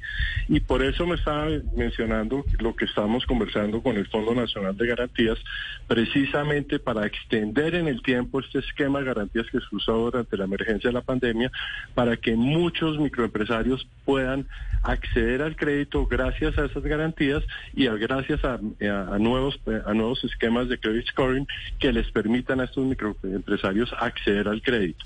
Entonces, eh, eso es eh, en términos concretos lo que estamos trabajando en este momento para, eh, para poder buscar soluciones y poder incorporar más gente en el negocio. Es que recuerden que el negocio de los bancos es prestar. O sea, nosotros, mientras más público podamos, le podamos prestar, pues súper bienvenido. Pero también tenemos una gran responsabilidad con todos los ahorradores colombianos, entonces tenemos que garantizar que los, la originación de créditos se da de manera adecuada y permite recuperar la gran mayoría de la cartera que coloquemos. Pues es el eh, director de Asobancaria, el doctor Hernando José Gómez. Mil gracias, señor Gómez, por haber estado con nosotros, por haber hablado desde el sector bancario frente a esta realidad social que ayer nos volvió a golpear en la cara por cuenta de lo que pasó con esta niña de 16 años en, en Barranquilla. Feliz día para usted. Muchas gracias. 11 de la mañana, 10 minutos. Y sí, es un drama que además habíamos hablado, pues Oscar nos cuenta lo de Barranquilla, pero en Cali hace algunos años también habíamos hablado de un drama muy similar, ¿no, Hugo Mario? Es que ese es un drama que vive la gente humilde, que recordemos en Colombia es por, pues más o menos el 40% de la población, porque no puede acceder al crédito. Entonces eh, recurren al gota a gota eh, ante la desesperación para poder comprar la sopa, los ingredientes y poder vender un negocio y eh, venderla en su negocio y así sostener a su familia. Este es un drama, Camila, que se repite todos los días en todos los barrios de las ciudades y los municipios de este país. la imposibilidad de muchas personas de acceder al crédito en un banco, pues los, los lleva a buscar a estas personas eh, que prestan eh, dinero eh, con intereses que están entre el 10, el 30, bueno, incluso hasta el 40% en algunas regiones de Colombia. Y estas bandas, Camila, hay que decirlo, la mayoría de ellas dedicadas al pagadiario o el gota a gota, lo que están haciendo también es lavando activos, es decir, ponen a circular el dinero eh, que dejan las utilidades del tráfico de estupefacientes o el microtráfico que llaman también para que pues obviamente la, la gente tenga acceso a estos créditos usureros y así ellos pueden lavar activos. Hugo Mario, pero a mí me da pena con el doctor Gómez, pero realmente si uno se encuentra, uno ya encontrarse con unos bancos, yo no digo que menos indolentes, pero sí más realistas, porque el banco, pues encontrar banco que no sea indolente es como complicado, pero digo que sea más realista de la situación que está viviendo el país, con esta pobreza extrema por cuenta de todo, pero además porque se agravó con la pandemia yo sí creo que el banco podría encontrar más clientes, porque ellos, ellos, el doctor Gómez habla con razón del negocio y habla de los clientes. Entonces yo le digo, el negocio puede mejorar y puede mejorar los clientes, pero tienen que ser menos indolentes, Camila, mucho menos indolentes. Es que estas tragedias que vivió la familia de Jennifer Arrieta por cuenta de, la, de su suicidio, se vive a diario en Colombia. ¿Cómo es posible Yo no creo que sea... una... No, adelante, Sí, Valeria que lo interrumpí. No, que yo no creo que sea No, un tema de indolencia. Es decir, yo creo que es un tema de que el sistema financiero y el sistema bancario no, no puede simplemente prestarle a la base de la pirámide porque no tiene garantía de cómo va a pagar. Es decir, el, el, el- los bancos no están hechos para eso porque prestan con nuestra plata, prestan con la plata de los ahorradores. Entonces, ellos tienen que poder garantizar que esas personas le van a poder pagar. Y si usted no tiene, pues, Pero mire, garantías Valeria, de pago, usted no tiene un colateral para poner como garantía, usted como banco, así usted quiera prestar, no puede prestar. Por eso es que las la- microfinancieras tienen un modelo, un segundo modelo de negocio completamente distinto al de los bancos, unos márgenes de utilidad diferentes, un nicho de negocio, unas personas que hacen un acompañamiento distinto, unos riesgos más altos. Es decir, yo creo que es que, que es que el banco como tal no está hecho para prestarle a la base de la pirámide. Entonces Pero hay que mire, buscar Valeria, otras soluciones por medio del Estado. Valeria, durante la pandemia el Estado se volvió codeudor. El Estado, el Estado dijo yo respaldo, yo respaldo. Y lo hizo, fue- lo contó eso el fue- eso fue lo. Pero eso es una voluntad del Estado. Eso fue no lo del que eso fue lo que dijo Hernando José, pero a pesar de que el Estado fue codeudor en muchas oportunidades no prestaron los bancos. Y Valeria, obvio que el banco no le puede prestar a alguien que no pueda pagar, porque finalmente ellos son un negocio privado y no se trata entonces usted que le va a poner una pistola en la cabeza a un privado para que haga lo que lo que uno quiere, pero si hay una responsabilidad social de las empresas y sobre todo en esta transformación que estamos viviendo en este momento en el país, sería importante eso, que también hagan una autocrítica, porque cuando hemos visto que el desempleo aumenta, cuando hemos visto que tenemos una situación de desempleo endémica y que no se corre y no hay una correlación con el crecimiento económico, es porque vemos y lo hemos comentado mucho que muchas veces el crecimiento económico viene ligado a la banca que genera muy pocos empleos.